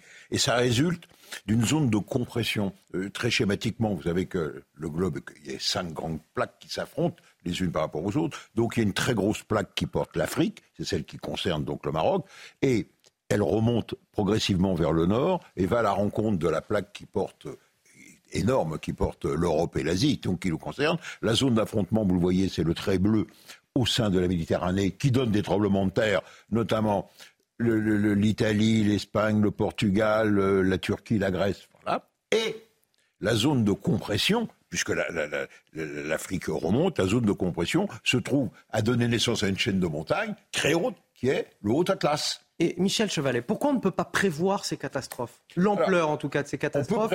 Vous avez raison. On ne peut pas vous dire, dans le tas de, nos connaissances, ça va se produire à tel moment, à tel endroit. Par contre, on sait que les zones, il y a des zones à risque, et donc il faut prendre des mesures, euh, euh, mettre des quand vous voyez, regardez sous ces images, antisismique. Bah voilà, quand vous voyez ces images, vous voyez, il y a des villes qui sont complètement, on va le découvrir, des villages complètement anéantis, écroulés, parce que les constructions n'étaient pas des constructions euh, parasismiques. Ça résulte, disons, de l'historique de, du pays. Agadir a été, a été dévasté et Agadir a donné naissance à de nouvelles normes pour la construction. Enfin, si elles sont appliquées. Mais pour le reste de, de, trucs, et surtout dans le haut Atlas, non, il n'y en a pas. Et donc on sait, il y a des zones à risque, mais on ne peut jamais, pour le moment, vous dire c'est à tel endroit et à tel moment que ça se produira. Hélas. Merci euh, Michel Chevalet. On est évidemment tous très affectés par euh, ce drame et on le rappelle à nos téléspectateurs, si vous souhaitez faire un don, de nombreuses euh, associations ont lancé leur appel. Il y a plusieurs sites internet pour cela. Oui, la Croix-Rouge avec le site donner.croixrouge.fr, le Secours populaire avec le site don.secourspopulaire.fr et la Fondation de France avec le site don.fondationdefrance.org. Allez, il est bientôt 7h45 sur CNews. C'est l'heure du rappel de l'actualité et c'est avec vous, Marine. En Grèce, les secours continuent de venir en aide aux centaines d'habitants de villages bloqués par les inondations en Thessalie qui ont fait 11 morts selon un dernier bilan. Plus de 2800 personnes ont été secourues depuis le début des intempéries. Sept personnes restent portées disparues. Le Premier ministre grec, qui parle de catastrophe naturelle inédite, a promis des dédommagements rapides. Hier soir à Marseille, une collision s'est produite entre deux bateaux de plaisance, blessant 13 personnes sur les 21 présentes, dont 4 seraient en urgence absolue. Selon les premiers éléments de l'enquête, l'un des bateaux aurait perdu le contrôle. Son skipper a été interpellé avant d'être placé en garde à vue. Et puis les dirigeants africains saluent l'entrée officielle samedi de l'Union africaine dans le G20, une place dans le groupe des plus grandes économies développées et émergentes mondiales. L'Afrique du Sud était jusqu'ici le seul pays africain représenté. Cette entrée donnera aux intérêts et perspectives africaines une voix et une visibilité au sein de cet organe important, s'est félicité le président kényan. Dans l'actualité française à Lyon, l'indignation des habitants et des touristes, la célèbre fresque des Lyonnais en hommage aux, grandes figures de la ville, a été euh, dégradée le week-end dernier. Vous le voyez sur ces images, une œuvre hautement symbolique pour la ville qui fait partie de, son histoire et surtout de son patrimoine. Oui, un tag d'une telle ampleur, cela n'était jamais arrivé depuis sa réalisation en 1994. Une plainte a été euh, déposée, témoignage recueilli par Olivier Madinier avec le récit de Michael Dos Santos. Paul Bocuse, l'abbé Pierre, Saint-Exupéry et désormais le Mogone. La fresque des Lyonnais a été vandalisée avec ce tag géant, synonyme d'enfant dans le jargon lyonnais. Pas de quoi perturber les touristes qui apprécient la visite guidée. Ici le pâté croûte. Les habitants, eux, sont écœurés. Un acte bête et gratuit. Vraiment, euh, c'est dommage. C'est impensable d'en arriver à ce point-là, quoi. Voilà. Ça manquait de fessée. Il y a d'autres endroits pour faire passer des messages. Et vu le nombre de murs qu'on a pour taguer dans la Croix-Rousse, c'est quand même dommage de venir sur la fresque des Lyonnais. Quai de Saône, passage piéton ou encore mobilier urbain, les taxes sont légion dans le premier arrondissement de Lyon. Cette conseillère municipale de l'opposition réclame un plan d'action immédiat. J'avais euh, interpellé le maire de Lyon lors d'un conseil municipal parce qu'il y avait des tags injurieux qui proliféraient partout dans Lyon et même place Bellecour euh, sur la statue de Louis XIV. Moi, j'aimerais des mesures plus fortes de euh, lutte contre les incivilités. Comment on va attraper ceux qui aujourd'hui dégradent notre ville en toute impunité? La ville de Lyon a déposé plainte, étant d'identifier le ou les auteurs via les caméras de vidéosurveillance. Commandée au milieu des années 90, la fresque des Lyonnais sera elle restaurée dans maximum 5 semaines? L'alerte du Secours populaire cette semaine. 18% des Français vivent à découvert selon le résultat de son baromètre Ipsos sur la pauvreté et la précarité face à l'inflation. Se nourrir pour certains devient de plus en plus difficile. En Seine-et-Marne, un marché symbolique a été euh, ouvert cette semaine. Il a vu le jour organisé justement par le Secours populaire. Oui, objectif proposer des produits euh, locaux et de qualité à petit prix destinés aux adhérents de la ville de Moran et d'une vingtaine de communes aux alentours. Une initiative racontée par Mathilde Couvillère-Flornois et Fabrice Elsner. 6 tickets ou 3 euros, s'il vous plaît. 3 euros le pot de miel ou encore 50 centimes la boîte de 6 œufs. Sur les étals de ce marché solidaire, les prix défient toute concurrence. Une aubaine pour ce père de famille. La situation en ce moment est très, très difficile pour France. Donc on n'arrive pas à trop euh, finir les fins de mois. Donc, euh, voilà. Mélodie, elle aussi mère de famille, a fait le plein de courses pour le mois de septembre. J'ai pris quelques fruits, euh, des légumes, des yaourts. On en a marre, on s'en sort pas. C'est pour ça que Dieu merci, il y a le secours qui est là. Sur ce marché organisé par le Secours populaire, les 180 familles bénéficiaires ont pu faire leurs courses auprès de producteurs locaux. Et arrivé au stand des fournitures scolaires, cette mère de famille a eu une bonne surprise. Quand elle m'a dit que c'est gratuit, j'ai dit c'est pas possible. Je dis oui, c'est gratuit. Donc euh, ça fait plaisir. Vraiment, c'est gentil de leur part. Selon une étude du Secours populaire, près d'un Français sur trois ne mangerait pas à sa faim. 5% des foyers que nous aidons sont propriétaires. C'est dire que ce sont des personnes qui, à un moment donné de leur vie, avaient la possibilité de subvenir à leurs besoins et qui aujourd'hui n'arrivent pas à joindre les deux bouts au plan alimentaire, mais aussi sur l'accès aux soins. En un an, l'inflation alimentaire a dépassé les 11% d'après l'INSEE.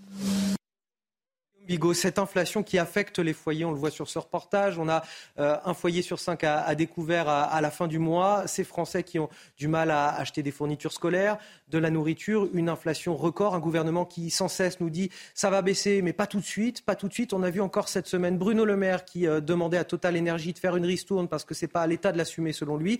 Euh, quand est-ce qu'on va s'en sortir de tout ça? Alors, ça, c'est une autre question. Ça, c'est très difficile. J'ai pas de boule de cristal. Euh, je pense que tant que la situation est très incertaine, et notamment incertaine avec la guerre en Ukraine, il y a des facteurs quand même euh, d'alimentation sous-jacent de l'inflation. Ce qu'on peut dire simplement, c'est que plus vous êtes modeste, hein, plus la part des produits qui a flambé, euh, et qui sont des, dépenses incompressibles, comme la nourriture et l'énergie, va être importante. Le deuxième effet de l'inflation, c'est un effet que connaissent bien les économistes, c'est un effet de cliquet. C'est-à-dire qu'une fois que vous avez une augmentation de l'inflation, imaginez, vous vendez quelque chose et vous vous rendez compte que vous vendez la même quantité de cette chose quand les prix ont augmenté. Est-ce que vous pensez que quand les raisons qui ont fait que les prix augmentent ont, ont, ont, sont supprimées, vous allez baisser le prix du produit? Non, sûrement pas. Et c'est aussi ce qui se passe. Encore, il y a une, en dernière peut-être euh, euh, mécanisme aussi à bien comprendre, c'est comment les, grandes surfaces ont limité souvent, pardon, les industriels ont limité la quantité des produits, ce qu'on appelle la shrinkflation ou la réducflation. C'est-à-dire qu'à la fois, vous avez des, prix qui, qui, se sont envolés et vous avez moins de produits à l'intérieur. Donc c'est vraiment absolument scandaleux. En fait, tout a augmenté sauf les salaires. L'inflation ne serait pas un problème si on augmentait les salaires à due proportion. Mais ça, évidemment, le gouvernement ne le veut pas parce que la BCE ne le veut pas. Allez, on finit avec les sports. Retrouvez votre programme de choix avec Autosphère, premier distributeur automobile en France. Du sport avec du rugby, Marine. Grosse euh, journée aujourd'hui. Oui, pour cette euh, troisième journée de Coupe du Monde, l'Afrique du Sud et l'Écosse s'affrontent à Marseille. Coup d'envoi à 17h45 pour un match qui s'annonce déjà décisif dans la poule B. Thibaut Duclos. Ne pas penser qu'à l'Irlande. Le numéro 1 mondial et le champion en titre dans le même groupe, ça monopolise l'attention. Mais l'Écosse n'est pas si loin derrière. All three teams are in the top five when it comes to the rankings. Tomorrow, yeah, obviously going to be a massive challenge. Something that we are really excited for and something that um, I believe that we'll be up for. The key thing for us, I think we We, we want to have a positive start. Confiante Afrique du Sud, deuxième du rugby championship cet été, et surtout porté par un succès historique contre la Nouvelle-Zélande en août. En plus, l'Écosse ne l'a plus battu depuis 2010. It's a World Cup, you know. I think the games that we've played in the past against them don't count anymore. Danger numéro un pour les box Finn Russell, évidemment. L'homme a tout faire des Écossais très à son avantage en préparation, notamment contre les Bleus. Ça devrait taper fort sur la pelouse du vélodrome, la faute au jeu spécifique des box, mais aussi à la météo caniculaire annoncée. We a lot prefer the, the heat to the rain, so um, I think the guys have been really happy. Une défaite et l'Afrique du Sud serait déjà condamnée à l'emporter contre l'Irlande pour espérer continuer son aventure. Vous avez profité de votre programme de choix avec Autosphère, premier distributeur automobile en France. Allez, vous restez avec moi sur CNews. Dans quelques instants, on revient. Le temps pour moi de remercier Arthur de Vatrigan, directeur de la rédaction de l'Incorrect. Euh, un nouvel invité nous rejoindra dans, quelques minutes pour nous accompagner pour cette dernière heure d'information dans, votre matinale CNews. On évoquera évidemment ce, drame qui se déroule en ce moment au, Maroc, les secours qui s'activent pour tenter de retrouver des survivants dans les décombres des villages entiers détruits et surtout un bilan terrible. Plus de 2000 morts désormais et tout autant de blessés. On sera sur place avec nos envoyés spéciaux. À tout de suite.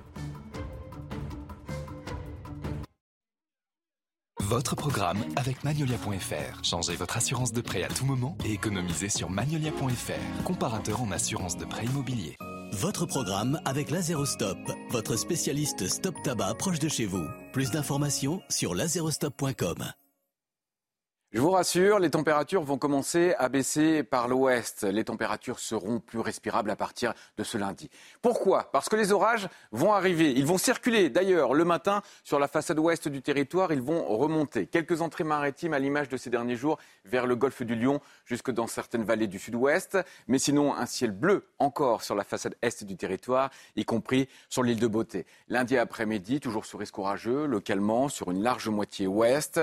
Sinon, toujours du ciel bleu un ciel dégagé le long des frontières de l'Est, y compris sur la Corse, un peu de vent de sud dans le couloir rhodanien et quelques entrées maritimes tenaces éventuellement en début d'après-midi sur l'extrême sud. Les températures au lever du jour seront encore très douces. C'est vrai, régulièrement aux alentours des 20 degrés, parfois plus dans la capitale, comme ces derniers jours, 22 degrés, même température dans Bordeaux, 12 au Puy-en-Velay, en altitude. Mais l'après-midi, ça va commencer à baisser d'abord par les départements du nord-ouest. Météo France prévoit 24 degrés cette fois-ci dans Brest, 28 à Caen, mais encore de très fortes chaleurs sur le reste du territoire. 36 degrés par exemple pour les régions centrales. Pour Bourges, la baisse sera plus franche à partir de mardi sur l'ensemble du territoire. Voici justement les conditions pour cette semaine. Les orages vont continuer de traverser le pays d'ouest en est. Retour d'un magnifique soleil, encore une fois, sur le golfe du Lion, grâce au Mistral et à la Tramontane. Mercredi, la nette amélioration. Mercredi, jeudi, vendredi, euh, vous aurez des conditions plus agréables, du soleil, effectivement, et des températures, enfin, plus respirables. C'était votre programme avec Lazerostop, votre spécialiste stop tabac proche de chez vous. Plus d'informations sur lazerostop.com. C'était votre programme avec Magnolia.fr. Changez votre assurance de prêt à tout moment et économisez sur Magnolia.fr, comparateur en assurance de prêt immobilier. Bon réveil à tous dans votre matinale week-end. Si vous nous rejoignez, édition euh, consacrée, largement consacrée en tout cas à ce euh, séisme au Maroc avec euh, Marine Sabourin pour les Guillaume Bigot, politologue qui nous accompagne, Arnaud Benedetti qui nous a rejoint sur ce plateau, rédacteur en chef de la revue politique et parlementaire et bien sûr Harold Iman, spécialiste des questions internationales. Voici les titres de votre journal de 8 heures. À la une, le Maroc décrète trois jours de deuil. On compte désormais plus de 2000 morts, dont un Français dans le puissant séisme qui a frappé le pays. Des villages entiers ont été détruits. Les secours s'activent pour retrouver des survivants. Vous verrez ce matin les toutes dernières images de ce drame. On sera également sur place avec euh, nos envoyés spéciaux Régine Delfour et Thibault Marcheteau. Emmanuel Macron bouleversé par le drame des responsables politiques français qui promettent leur aide au Maroc. L'Occitanie, la Corse, la région PACA vont lever par exemple un million d'euros. Les marins-pompiers de Marseille aussi vont être dépêchés sur place. On fera le point sur la solidarité française avec Clémence Barbier dans ce journal. Et puis dans l'actualité française, cette fois on parlera de Gérald Darmanin, un petit peu gêné aux entournures avec la loi immigration, embêté par l'aile gauche de la majorité qui est en train de s'associer à la NUPES. Pourquoi? Pour réclamer la régularisation des travailleurs sans papier, une mesure à laquelle s'oppose la droite. Vous entendrez l'embarras de Gérald Darmanin hier soir. Mais tout d'abord, ce bilan qui s'alourdit d'heure en heure au Maroc. On compte désormais plus de 2000 morts et tout autant de blessés. Un Français figure également parmi euh, les victimes. Terrible bilan du séisme de magnitude 7, euh, dont l'épicentre était euh, proche de la ville de Marrakech. Oui, les secours continuent de s'activer pour rechercher des personnes disparues sous les décombres. Trois jours de deuil national ont été décrétés par le roi Mohamed VI et les drapeaux ont été mis en berne sur tous les bâtiments publics. Les toutes dernières images commentées par Clémence Barbier. Dans la province d'Alaouz, au sud de Marrakech, les habitants creusent des tombes et enterrent déjà les premières victimes du séisme. Dans les villages dévastés, le travail des secours pour rechercher d'éventuels survivants est colossal. Car c'est un séisme d'une rare violence qui a frappé le Maroc vendredi soir. Sur ces images de vidéosurveillance, les immeubles et la rue se mettent à trembler. Ses habitants tentent alors de prendre la fuite. Ici encore, dans ce restaurant de Marrakech en plein service, les clients quittent l'établissement en quelques secondes. Cette Marocaine raconte la nuit du tremblement. Vers 23h11 euh, exactement, euh, là, on a senti que la maison elle a commencé de bouger, les murs, tout ce qui est portable, tout ce qui est dans la cuisine, les affaires, la vaisselle et tout, ils ont commencé à tomber. Mais vraiment, c'était grave ce qu'on a vécu hier. On n'a jamais vu ça. On n'a jamais vécu ça. Des bâtiments effondrés, des voitures ensevelies sous un tas de gravats. Les dégâts sont nombreux à Marrakech. Nous avons paniqué. Ça a duré, euh, je dirais, plusieurs secondes qui, pour nous, étaient une Certains habitants traumatisés ont passé la nuit dehors pour plus de sécurité. Toutes les familles sont restées, euh, sont restées à peu près euh, dans les jardins, dans, dans leurs voitures. C'était vraiment la panique totale. Le bilan s'alourdit d'heure en heure, mais la solidarité, elle, ne faiblit pas. Des dizaines de Marocains sont allés donner leur sang dans ce centre de Marrakech pour aider les urgences du pays. À l'international, les aides aussi se multiplient. En France, la Croix-Rouge a lancé un appel aux dons. Le Secours populaire et la Fondation de France ont débloqué respectivement 50 000 et 250 000 euros pour porter secours au Maroc. Et nous sommes en direct avec euh, Abdelmalek euh, Alaoui. Bonjour, merci d'être avec nous euh, ce matin et de témoigner sur notre antenne. Je le rappelle, vous êtes le président de l'IMIS, l'Institut marocain d'intelligence stratégique. Racontez-nous comment vous, vous avez vécu sur place ces dernières heures. tout le monde est suspendu évidemment au bilan qui s'est alourdi tristement hier soir puisqu'il a doublé. Euh, du fait que certaines zones enclavées qui n'étaient pas encore accessibles ont enfin pu être atteintes par la protection civile, parfois à pied, puisque même les forces aéroportées n'ont pas pu arriver euh, sur les zones les plus enclavées dans cette région montagneuse euh, du House. Évidemment, au Maroc, les nuits sont courtes pour tous les Marocains et le Maroc assiste à cette manifestation de solidarité internationale absolument extraordinaire à l'endroit du Maroc. Euh, et euh, nous attendons la suite euh, des événements et des développements alors que les opérations de secours sont en train d'être organisées sur la, sur la zone. Comment on, explique que des villages entiers aient été rasés de la carte? C'est une, question de, de bâti. En, quoi étaient construits ces villages? Comment on explique ce, désastre absolu? Des villages entiers ont littéralement disparu en 24 heures. Alors, il y a d'abord euh, l'intensité euh, de ce séisme et euh, même s'il y avait eu des, bâtiments parasismiques, les experts s'accordent à dire qu'ils n'auraient pas résisté à un séisme d'une échelle de 7. Pour mémoire, le séisme d'Agadir au début des années 60 était à 6.2 sur l'échelle de Richter et il avait rasé l'ensemble de la ville. Et puis, il y a des villages qui font partie du capital immémoriel du Maroc, qui sont très anciens, qui ont plusieurs centaines d'années euh, dans des communautés euh, rurales, montagneuses, euh, qui ont été soufflées par la force de, ce, de ce séisme. Il y a une aide évidemment immédiate qui est attendue en termes de secours, de, matériel. Et puis, il va falloir, pour aider à reconstruire le, pays, une aide sur le long terme, j'imagine. C'est ce qu'attend évidemment le pays de la communauté internationale alors, écoutez, le roi Mohamed VI hier a réuni euh, son comité de crise et à l'issue de ce comité de crise qui euh, rassemblait euh, à la fois les corps constitués mais également les forces d'intervention, les forces de projection sur le territoire, il y a un plan de route qui, a été, qui, a été donné et qui indique trois temps importants. D'abord, le temps de l'action rapide et celui de secourir les blessés, et puis ensuite le temps de la reconstruction. et le roi Mohamed VI a d'ailleurs fait appel aux forces économiques aussi pour leur dire d'être présents sur la région, de pouvoir reprendre leur activité euh, rapidement.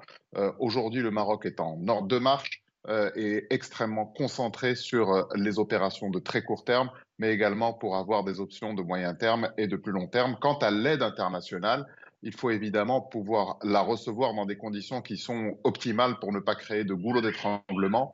C'est ce qu'est en train de faire le Royaume du Maroc. Il est en train de s'organiser pour être en capacité de pouvoir recevoir cette projection internationale. Merci euh, à vous, euh, Abdelmalek Alaoui, président de, l'IMIS, l'Institut marocain d'intelligence stratégique.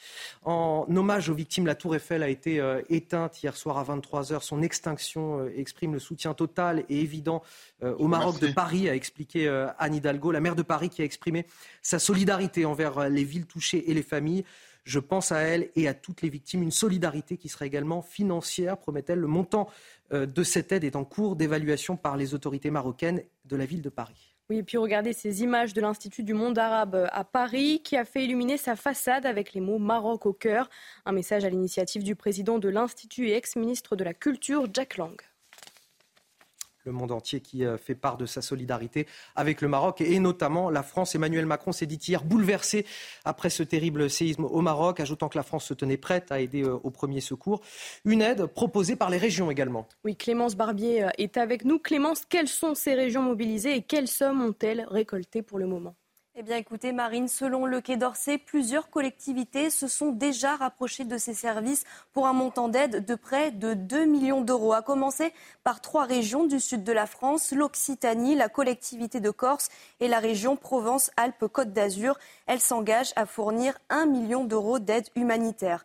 Valérie Pécresse, la présidente euh, de la région Île-de-France, a annoncé sur X, ex-Twitter, le vote d'une aide de 500 000 euros pour soutenir, dit-elle, les forces de secours et les associations humanitaires afin de venir en aide aux victimes du séisme du Maroc. À Paris, euh, la solidarité s'organise également. On l'a vu sur notre antenne. D'abord symboliquement, hier soir, la tour Eiffel s'est éteinte à 23 heures en hommage aux victimes. Et la maire de Paris, Anne Hidalgo, l'assure, ce soutien sera aussi financier. Du côté des moyens, maintenant, le Benoît Payan, le maire de Marseille, promet l'envoi de marins-pompiers de sa ville au Maroc pour participer à l'effort de la communauté internationale afin de venir en aide aux populations sinistrées tout comme le maire de Montpellier, Michael Delafosse, qui s'est dit prêt lui aussi à envoyer euh, des pompiers euh, de l'Hérault euh, sur place dès que le Maroc sollicitera l'aide internationale. Merci pour ces explications, Clémence Barbier. Arnaud Benedetti, la solidarité française est, à la hauteur des liens qui unissent nos deux pays, et je n'ai pas envie de dire diplomatiquement, mais surtout les populations de nos deux pays.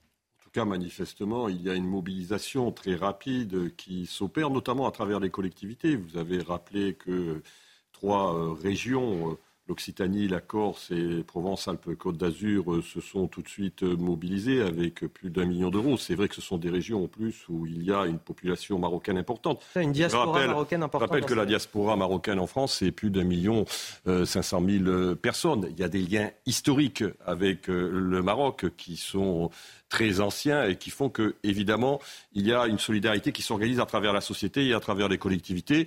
Ce qu'il faut noter, c'est que pour l'instant, euh, le Maroc n'a pas fait d'appel euh, à, l'aide internationale. Ils essayent d'organiser, j'allais dire, la gestion dans l'urgence de la crise. Donc on peut imaginer bien évidemment que l'État français, et ça a été déjà en tout cas exprimé par la voix du président de la République, se mobilise également très rapidement, à l'instar de l'ensemble de la, de la communauté internationale. Cette aide française est à la hauteur, Guillaume Bigot? Ça a bien été expliqué par Arnaud Benedetti, c'est-à-dire que pour l'instant, ce sont les collectivités locales et, l'aide, euh, je dirais, majeure, c'est-à-dire l'aide nationale euh, du pays, elle est suspendue, elle est probablement déjà euh, de notre côté prête, organisée, mais elle est suspendue au feu vert du Maroc, ce qui est normal, c'est un État souverain. Et il y a deux dimensions là-dedans. Il y a la dimension d'organisation, ça s'est déjà vu dans d'autres catastrophes euh, humanitaires liées à des tremblements de terre. Il ne faut pas que l'aide arrive de manière désorganisée, que ça fasse doublon, etc. Donc là, les, autorités marocaines ont parfaitement raison. Et ensuite, eh bien, il y a aussi cette question qu'on ne peut pas euh, complètement esquiver du froid. Euh, euh, plus que du froid entre les autorités marocaines et les autorités françaises. Au plan national, cette fois-ci étatique, je ne parle pas des peuples et de la solidarité totale et de, l'affection euh, totale entre les. On, on va en parler avec Harold mmh. Iman justement euh, depuis plusieurs mois. Les relations entre le Maroc et la, France sont, sont, compliquées. Le Royaume du Maroc n'a notamment plus d'ambassadeurs à Paris depuis janvier. Alors, est-ce que les liens entre nos deux pays peuvent être améliorés, notamment dans le contexte de cette catastrophe aussi? Le, La catastrophe va certainement euh, rapprocher les capitales. Euh, il y avait un début de rapprochement avant le séisme déjà. Euh, donc les choses sont plutôt bien parties. Alors si on regarde le, contentieux numéro un, c'est évidemment le, Sahara occidental si, on peut regarder, voilà, c'est ce territoire-là qui est assez grand quand même, c'est presque aussi grand que le. Maroc euh, traditionnel qu'on nous a enseigné à l'école.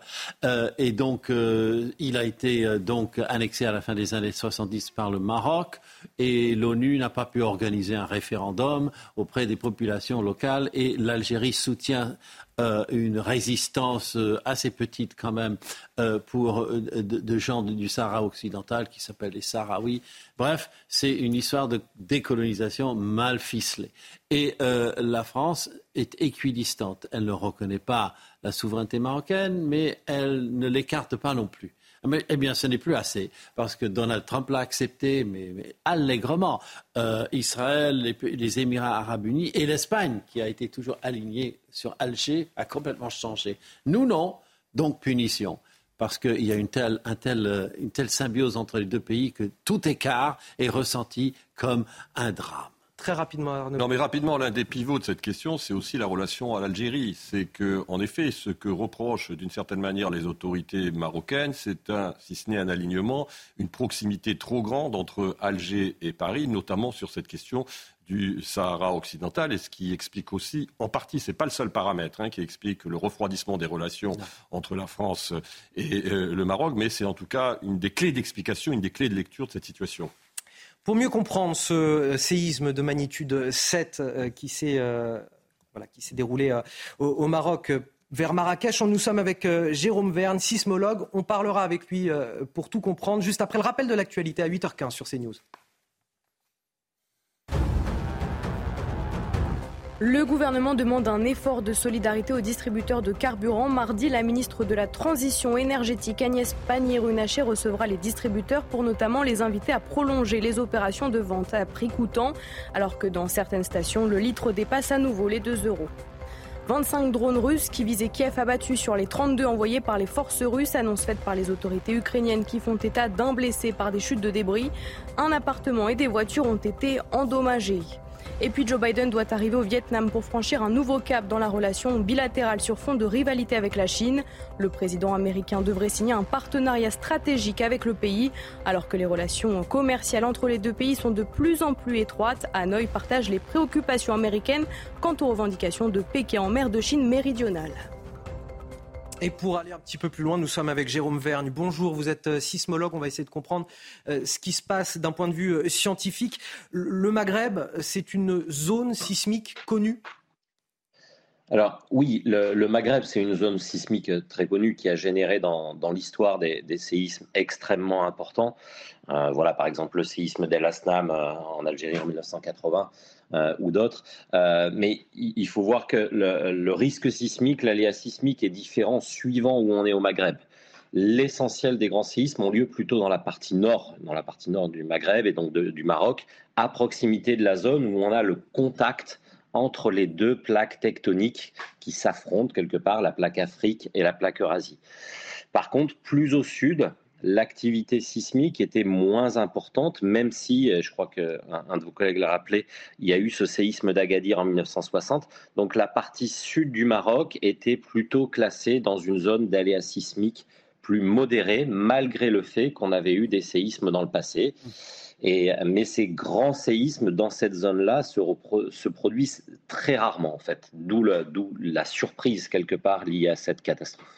Alors, tout au long de la journée d'hier, le peuple marocain n'avait qu'une peur, c'était euh, celle des répliques. Comment on explique ce phénomène de réplique? Pourquoi, après une grande secousse, on a d'autres répliques qui peuvent survenir? Et on nous parlait d'ailleurs hier d'une réplique probablement importante. Finalement, elle n'a pas eu lieu. Oui. Alors très rapidement, le phénomène des répliques, c'est il faut déjà comprendre qu'un séisme, c'est un glissement brutal sur une faille qui sépare deux blocs de roche. Voilà, mais au moment du séisme, au moment de ce glissement, toute la zone de faille ne va pas rompre. Il y a des petites aspérités qui n'auront pas, qui n'auront pas glissé, et tout autour, on a tout un réseau de, de, plus petites failles, si vous voulez. Et ces plus petites failles, du fait du choc du séisme principal, eh ben, finalement, vont glisser elles-mêmes par la suite. Et c'est tous ces petits séismes, quelque part en cascade, qui suivent un grand séisme qu'on appelle des répliques. Voilà, en effet, euh, donc ce nombre de répliques a tendance à diminuer à la fois en magnitude et en nombre après, après le séisme. Là, ça va probablement durer plusieurs jours, voire plusieurs semaines. Et si on prend toute une statistique de tout un ensemble de séismes, on remarque que en moyenne, la plus forte réplique est à une magnitude d'un ordre de, grandeur, enfin d'un point de moins que le séisme principal. Mais c'est des statistiques sur un ensemble de séismes. Donc là, pour l'instant, en effet, euh, les répliques ont été de magnitude relativement faible pour l'instant. Merci à vous, euh, Jérôme Verne, sismologue, pour ce euh, décryptage. On rappelle, pour finir cette page sur euh, cette actualité terrible au, Maroc, de nombreuses associations lancent des appels aux dons. Si vous voulez donner, il y a des sites internet, plusieurs sites internet d'associations qui proposent de le faire. Oui, la Croix-Rouge avec le site donner.croixrouge.fr, le Secours populaire avec le site don.secourspopulaire.fr et puis la Fondation de France avec le site don.fondationdefrance.org. Allez, on revient en France avec euh, cette une du JDD aujourd'hui. Le rugby. Allons enfants de la patrie. La victoire des Bleus face aux All Blacks. En attendant que le jour de gloire arrive, on l'espère le 28 octobre, date de la finale. Oui, alors pourquoi les Bleus font-ils autant rêver la France? Tout un dossier sur les valeurs transmises par le rugby français. Vous retrouverez également les confessions d'une légende du rugby, Jean-Pierre Rive, ancien capitaine du 15 de France. Alors, autre interview euh, majeure dans le JDD ce matin, celle de Betty Gervois, la mère de la jeune Lindsay, 13 ans, harcelée au collège et qui a mis fin à ses jours en mai dernier. Elle nous raconte cette douloureuse rentrée scolaire. Regardez, elle aurait dû rentrer en classe à 13h30 lundi, comme tous les gamins de son âge, mais j'étais au cimetière avec elle à la place. J'ai d'ailleurs fait une crise d'angoisse. Je prends désormais des médicaments et une psychologue me vient en aide. Oui, Betty Gervois qui a décidé de lutter de toutes ses forces contre le harcèlement scolaire. Elle a d'ailleurs été reçue par le nouveau ministre de l'Éducation nationale. Gabriel Attal, dit-elle, a l'air vraiment extrêmement réactif. Nous avons été reçus de manière incomparable. Avec Papendiaï, nous avons eu un discours tout fait et je ne croyais pas à une compassion qui sonnait faux. Fin de citation. Voilà ce que vous pourrez lire euh, ce matin dans le JDD, le journal du dimanche. Le gouvernement qui marche sur des œufs avec la loi immigration et la majorité qui semble être en train de se fissurer, notamment sur l'article 3 qui prévoit d'octroyer un titre de séjour aux immigrés en situation irrégulière travaillant dans des métiers en tension.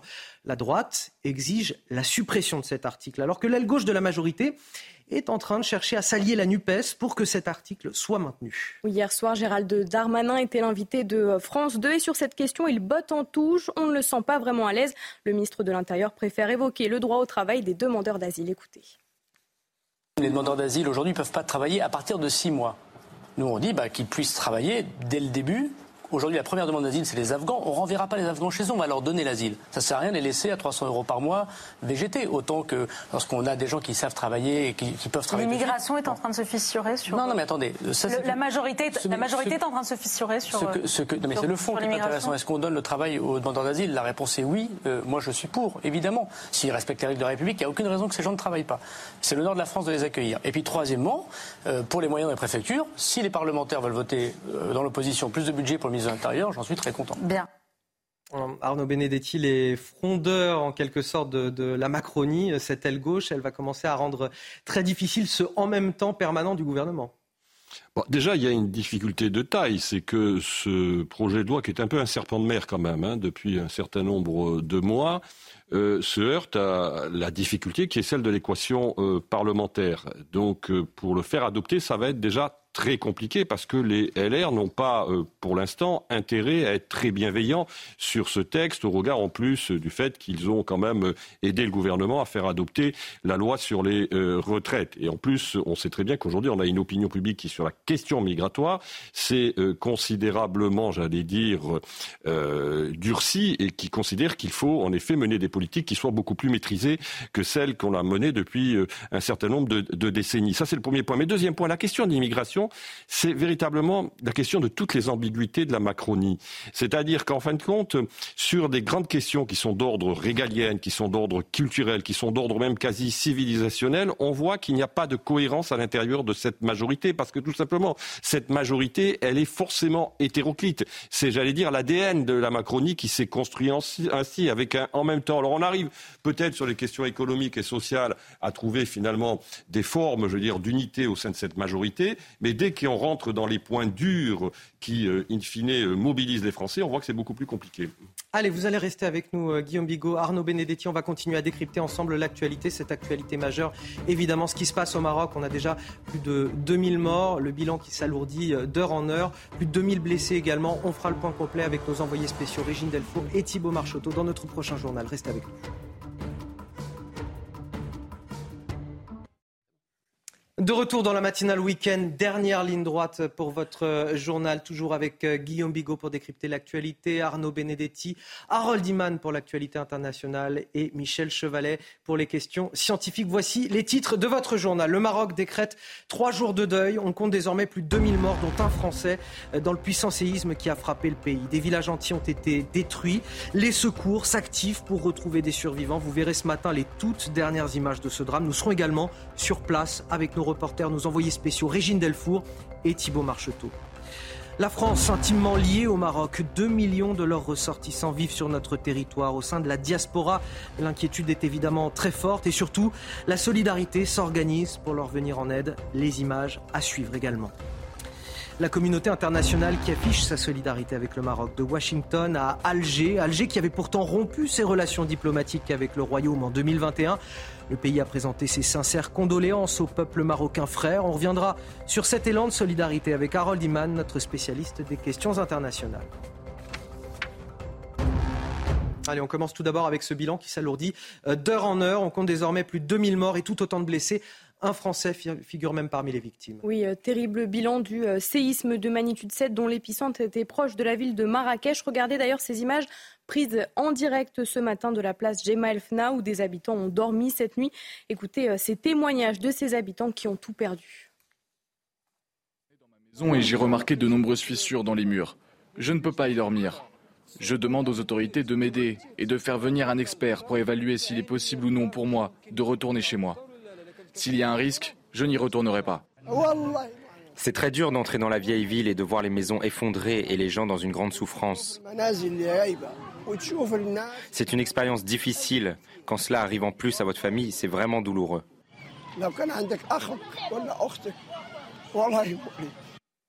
Et sans plus tarder, on retrouve nos envoyés spéciaux, Régine Delfour et Thibault Marcheteau. Bonjour Régine, vous êtes désormais dans le vieux Marrakech. On voit derrière vous toujours ces dégâts terribles.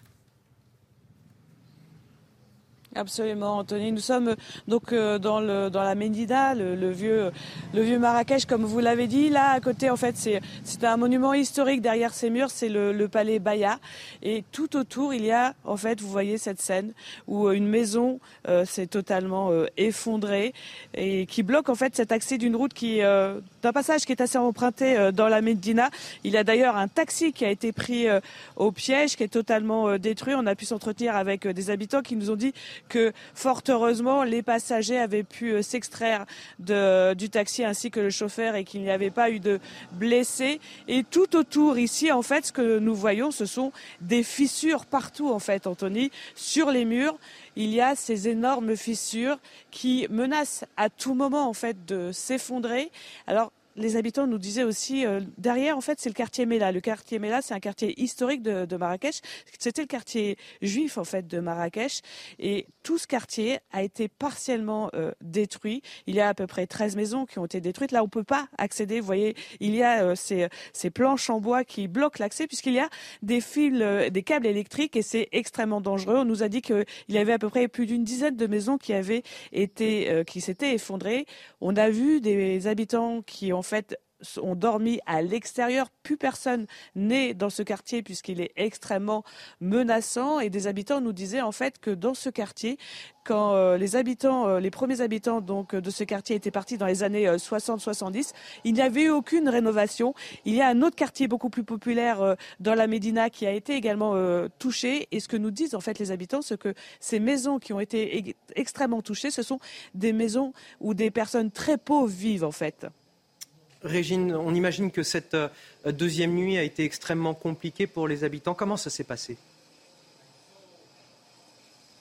Oui, extrêmement compliqué. Alors, ce qui est assez euh, étonnant quand on, parle avec, euh, avec les personnes que nous rencontrons, d'ailleurs, nous rencontrons que des hommes dans la Médina. Il y a très peu de femmes.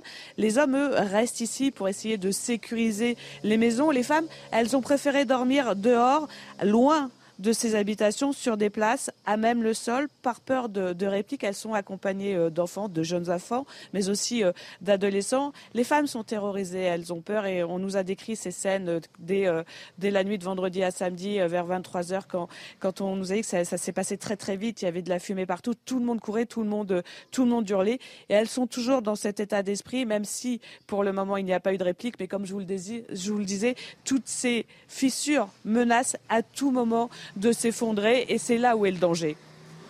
Merci infiniment Régine Delfour. Merci également à, Thibault Marcheteau euh, qui vous accompagne aujourd'hui dans cette euh, mission. L'émotion et l'inquiétude qui euh, dépassent largement les frontières du Maroc pour les près de 2 millions de Marocains qui vivent en France. C'est là aussi l'inquiétude. Depuis la nuit du drame, la diaspora marocaine ne dort plus littéralement. Oui, certaines familles sont sans nouvelles de leurs proches depuis la nuit de vendredi à samedi. D'autres ont pu échanger quelques minutes au téléphone avec eux et veulent les rejoindre au plus vite pour partager leur chagrin. Corentin Brio. À des milliers de kilomètres de la catastrophe, l'inquiétude est présente. Pour les nombreux Marocains ou Franco-Marocains qui résident en France, les dernières heures ont été source de stress et d'angoisse, en imaginant le pire pour leurs proches. Vous avez toute l'anxiété qui vous prend, vous dormez pas. J'ai réussi à m'endormir à 3 heures du matin, réveillé à 6 heures, euh, c'était c'était le stress. Pour ceux qui ont pu avoir leur famille au téléphone, c'est un véritable soulagement. Euh, avec mon petit frère, par la famille aussi, ils nous ont appelés. Bon, grâce à Dieu, tout le monde va bien. Bah, j'ai mes frères là-bas, à Rabat et Casablanca. J'ai ma belle-mère qui est à Gadir. Bah, toutes les vies qui ont été touchées, quoi. Mais heureusement, côté famille, de mon côté, il n'y a pas eu de, Il y avait plus de peur que de mal, mais vraiment la peur. La France a d'ores et déjà proposé son aide au Maroc, tout comme Israël, l'Espagne, l'Italie ou encore les États-Unis.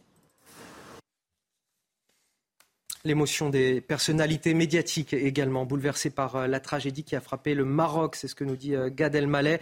Euh, pensée et soutien à, toutes les victimes et leurs familles. L'humoriste franco-marocain qui s'est donc exprimé sur les réseaux sociaux, comme d'autres d'ailleurs. Oui, les mots de Jamel Debbouze, terrible nuit, terrible réveil. Tout mon soutien, mes pensées aux victimes, à leurs proches, à toutes les personnes touchées par le terrible tremblement de terre, a réagi Jamel Debbouze qui appelle à prier pour que des vies soient sauvées dans les heures et les jours qui viennent. Et puis de son côté, Gérard Lanvin a lancé un appel à la solidarité. L'acteur demande aux touristes de retourner au Maroc dès que possible. Écoutez.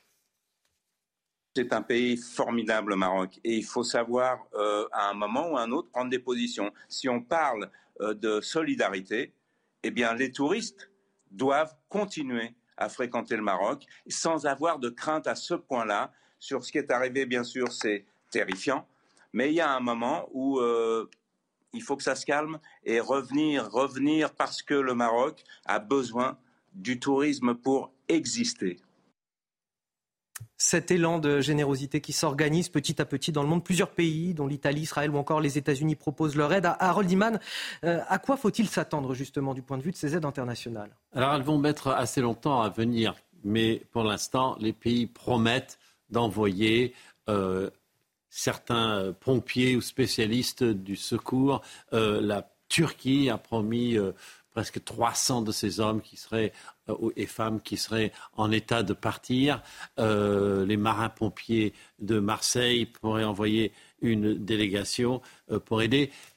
Ce genre d'offres se multiplie, mais on est dans la phase où c'est complètement prématuré d'envoyer pêle-mêle des gens de, spécialistes des secours. Sinon, euh, comment ça s'organise? Il y a beaucoup, beaucoup de professions de, de sympathie, dont beaucoup sont totalement inutiles, comme euh, celle de Zelensky, président ukrainien, il ne peut absolument rien faire pour le Maroc. Celle de Vladimir Poutine, il peut à peine faire davantage. Celle de Xi Jinping, euh, il n'y a pas de de plan là derrière, mais peut-être qu'il y en aura dans quelques semaines.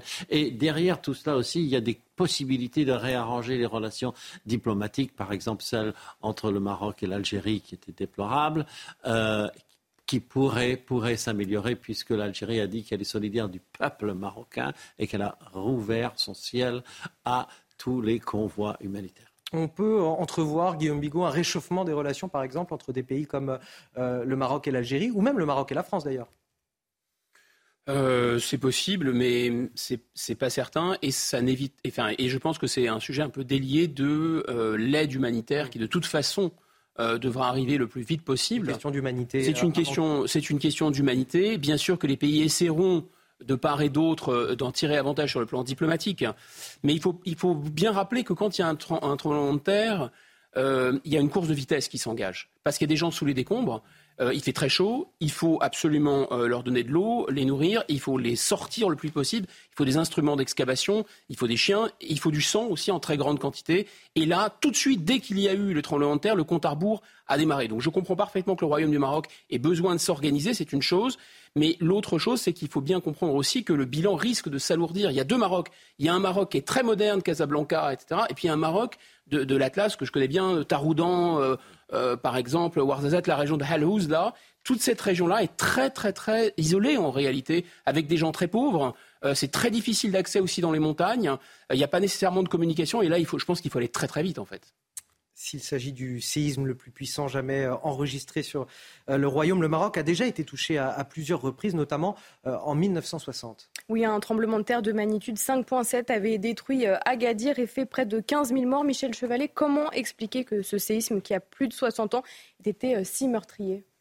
Alors, paradoxalement, oui, il est 30 euh, fois moins fort en énergie que celui de, euh, récent, là, si vous voulez. Et donc, on dit paradoxe, alors que la ville d'Agadir a été quasiment détruite. Alors, il y a plusieurs facteurs. Alors, le premier, c'est que ce tremblement de terre était juste sous la ville d'Agadir. La faille qui provient de l'océan Atlantique passe sous la ville d'Agadir. Ensuite, il était peu profond. Là, là, on avait une profondeur à peu près de 10 km de profondeur. Euh, sous Agadir, c'était 3 à 5 km seulement. Donc l'intensité.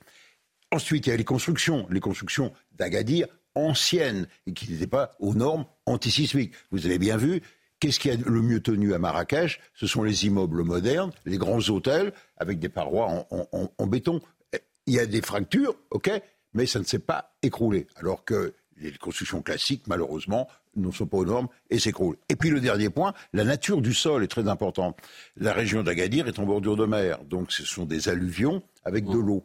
À partir du moment où vous avez de l'eau, au moment où vous avez la vibration, vous allez mettre en, je, voudrais dire, vous allez liquéfier le sol. Et des fois, vous voyez des immeubles qui sont intacts et qui se couchent et s'enfoncent dans la boue. Et après, ça prend euh, comme du béton. Donc, vous voyez, la convergence de tous ces paramètres fait que ça a été catastrophique. Et c'est à l'issue de ce tremblement de terre à Agadir, en 1960, qu'on a défini pour le Maroc des normes de construction. Mais ces normes ne s'appliquent pas, malheureusement, sur les constructions anciennes. Michel Chevalet, pourquoi on n'est pas capable aujourd'hui de, prédire ces catastrophes, le moment où elles vont arriver? Ce que l'on sait, il y, y, a un adage qui dit là où la terre a tremblé, elle retremblera. Voilà. C'est sûr, parce que le, tremblement, il résulte d'affrontements de plaques le long, de facs. Un tremblement de terre, ce sont des ondes, ce sont des vibrations qui sont générées par une rupture. Et rupture due à la collision de, blocs de rochers, de, blocs de terre. Mais ça se produit le long d'une faille. Une faille peut faire 10, 100 km de long. Donc le problème, vous pouvez mettre des instruments pour détecter, je voudrais dire, les efforts, les contraintes. Et encore, seront-ils capables d'encaisser les efforts? Mais vous le mettez le long d'une faille, eh bien, c'est pas à l'endroit où vous avez l'instrument qui va vous dire attention, on va, on va au-delà de contraintes. Moi, je prends ces exemples. Euh, c'est une fermeture éclair. Vous avez votre mettement, vous allez, vous tirer, fermeture éclair. La fermeture éclair, elle va pas craquer d'un coup. Soit elle va craquer en bas, soit au milieu, soit, soit là. Comme les boutons. Si je cherche le bouton de ma chemise, je ne sais pas quel bouton va céder. Bah, c'est ça. Voilà la difficulté. Je sais où ça va lâcher, mais je ne sais pas quand et à quel endroit.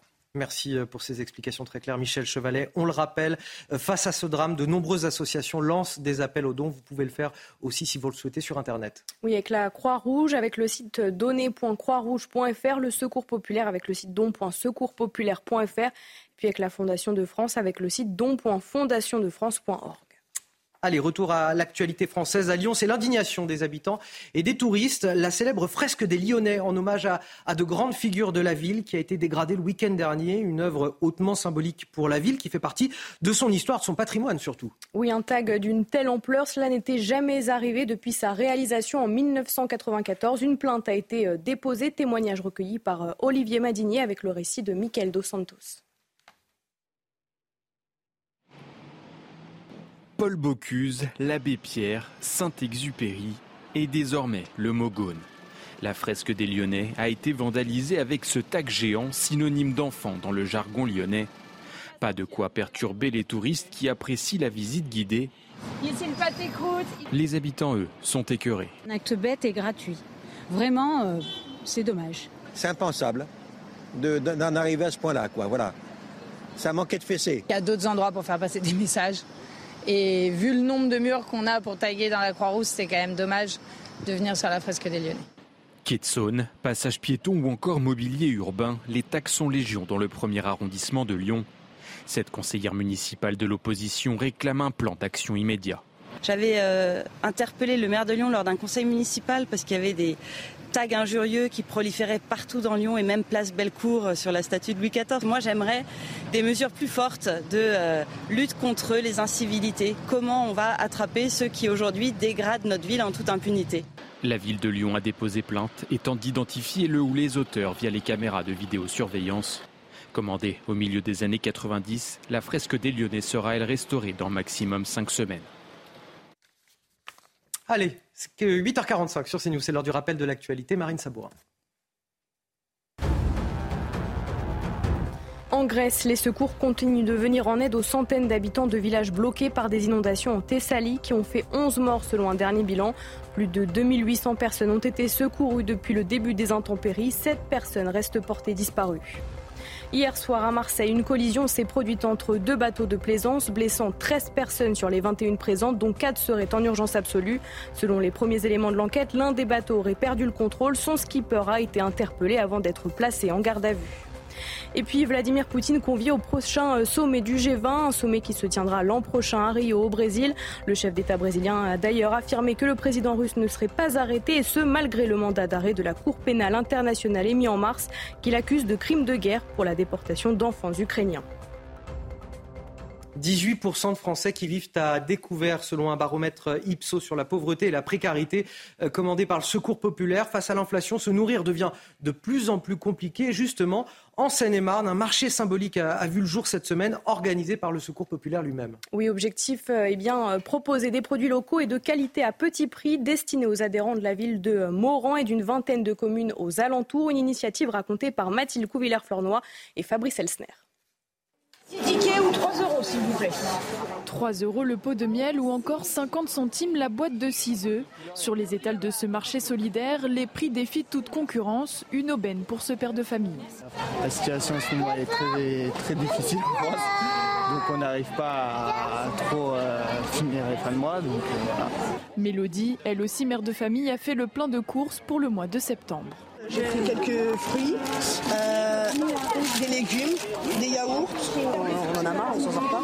C'est pour ça que Dieu merci, il y a le secours qui est là. Sur ce marché organisé par le Secours populaire, les 180 familles bénéficiaires ont pu faire leurs courses auprès de producteurs locaux. Et arrivé au stand des fournitures scolaires, cette mère de famille a eu une bonne surprise. Quand elle m'a dit que c'est gratuit, j'ai dit c'est pas possible. Je dis oui, c'est gratuit. Donc euh, ça fait plaisir. Vraiment, c'est gentil de leur part. Selon une étude du Secours populaire, près d'un Français sur trois ne mangerait pas à sa faim. 5% des foyers que nous aidons sont propriétaires. C'est dire que ce sont des personnes qui, à un moment donné de leur vie, avaient la possibilité de subvenir à leurs besoins et qui aujourd'hui n'arrivent pas à joindre les deux bouts au plan alimentaire, mais aussi sur l'accès aux soins. En un an, l'inflation alimentaire a dépassé les 11% d'après l'INSEE. Allez, on finit avec le journal des sports. Retrouvez votre programme de choix avec Autosphère, premier distributeur automobile en France.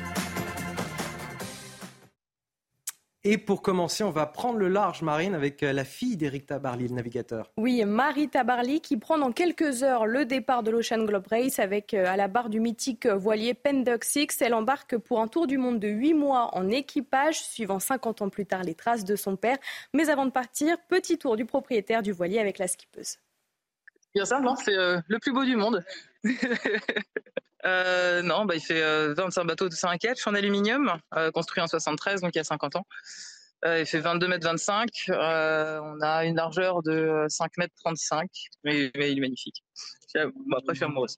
Non, mais je dis en fait, c'est comme c'est un bateau qui a été construit vraiment pour la première course autour du monde, ils ont vraiment construit un char d'assaut. C'est-à-dire qu'à l'époque, ils savaient pas trop où ils allaient, ils n'avaient pas vraiment de, de repères météo et ils ont pris un bateau vraiment taillé pour du gros temps. Donc c'est un, un, bateau qui est excessivement bon dès que les conditions se renforcent. Et ça, c'est très, très appréciable. Le bateau, il est quasiment prêt. On est le bateau, il est quasiment prêt. On est, on est vraiment, on a changé l'avitaillement hier, le frais hier. Il n'y a plus qu'à donner un dernier coup de clean et un dernier coup de rangement. En gros, euh, vous avez le grand mât évidemment devant, parce que c'est un catch. Donc lui, il est à 25 mètres. Un autre mât derrière, ça fait l'artiment qui est à 17 mètres. Allez, pour finir, un mot de rugby avec une grosse affiche cet après-midi. Oui, pour cette troisième journée de Coupe du Monde, l'Afrique du Sud et l'Écosse s'affrontent à Marseille. Coup d'envoi à 17h45 pour un match qui s'annonce déjà décisif pour la poule B. Vous avez profité de votre programme de choix avec Autosphère, premier distributeur automobile en France.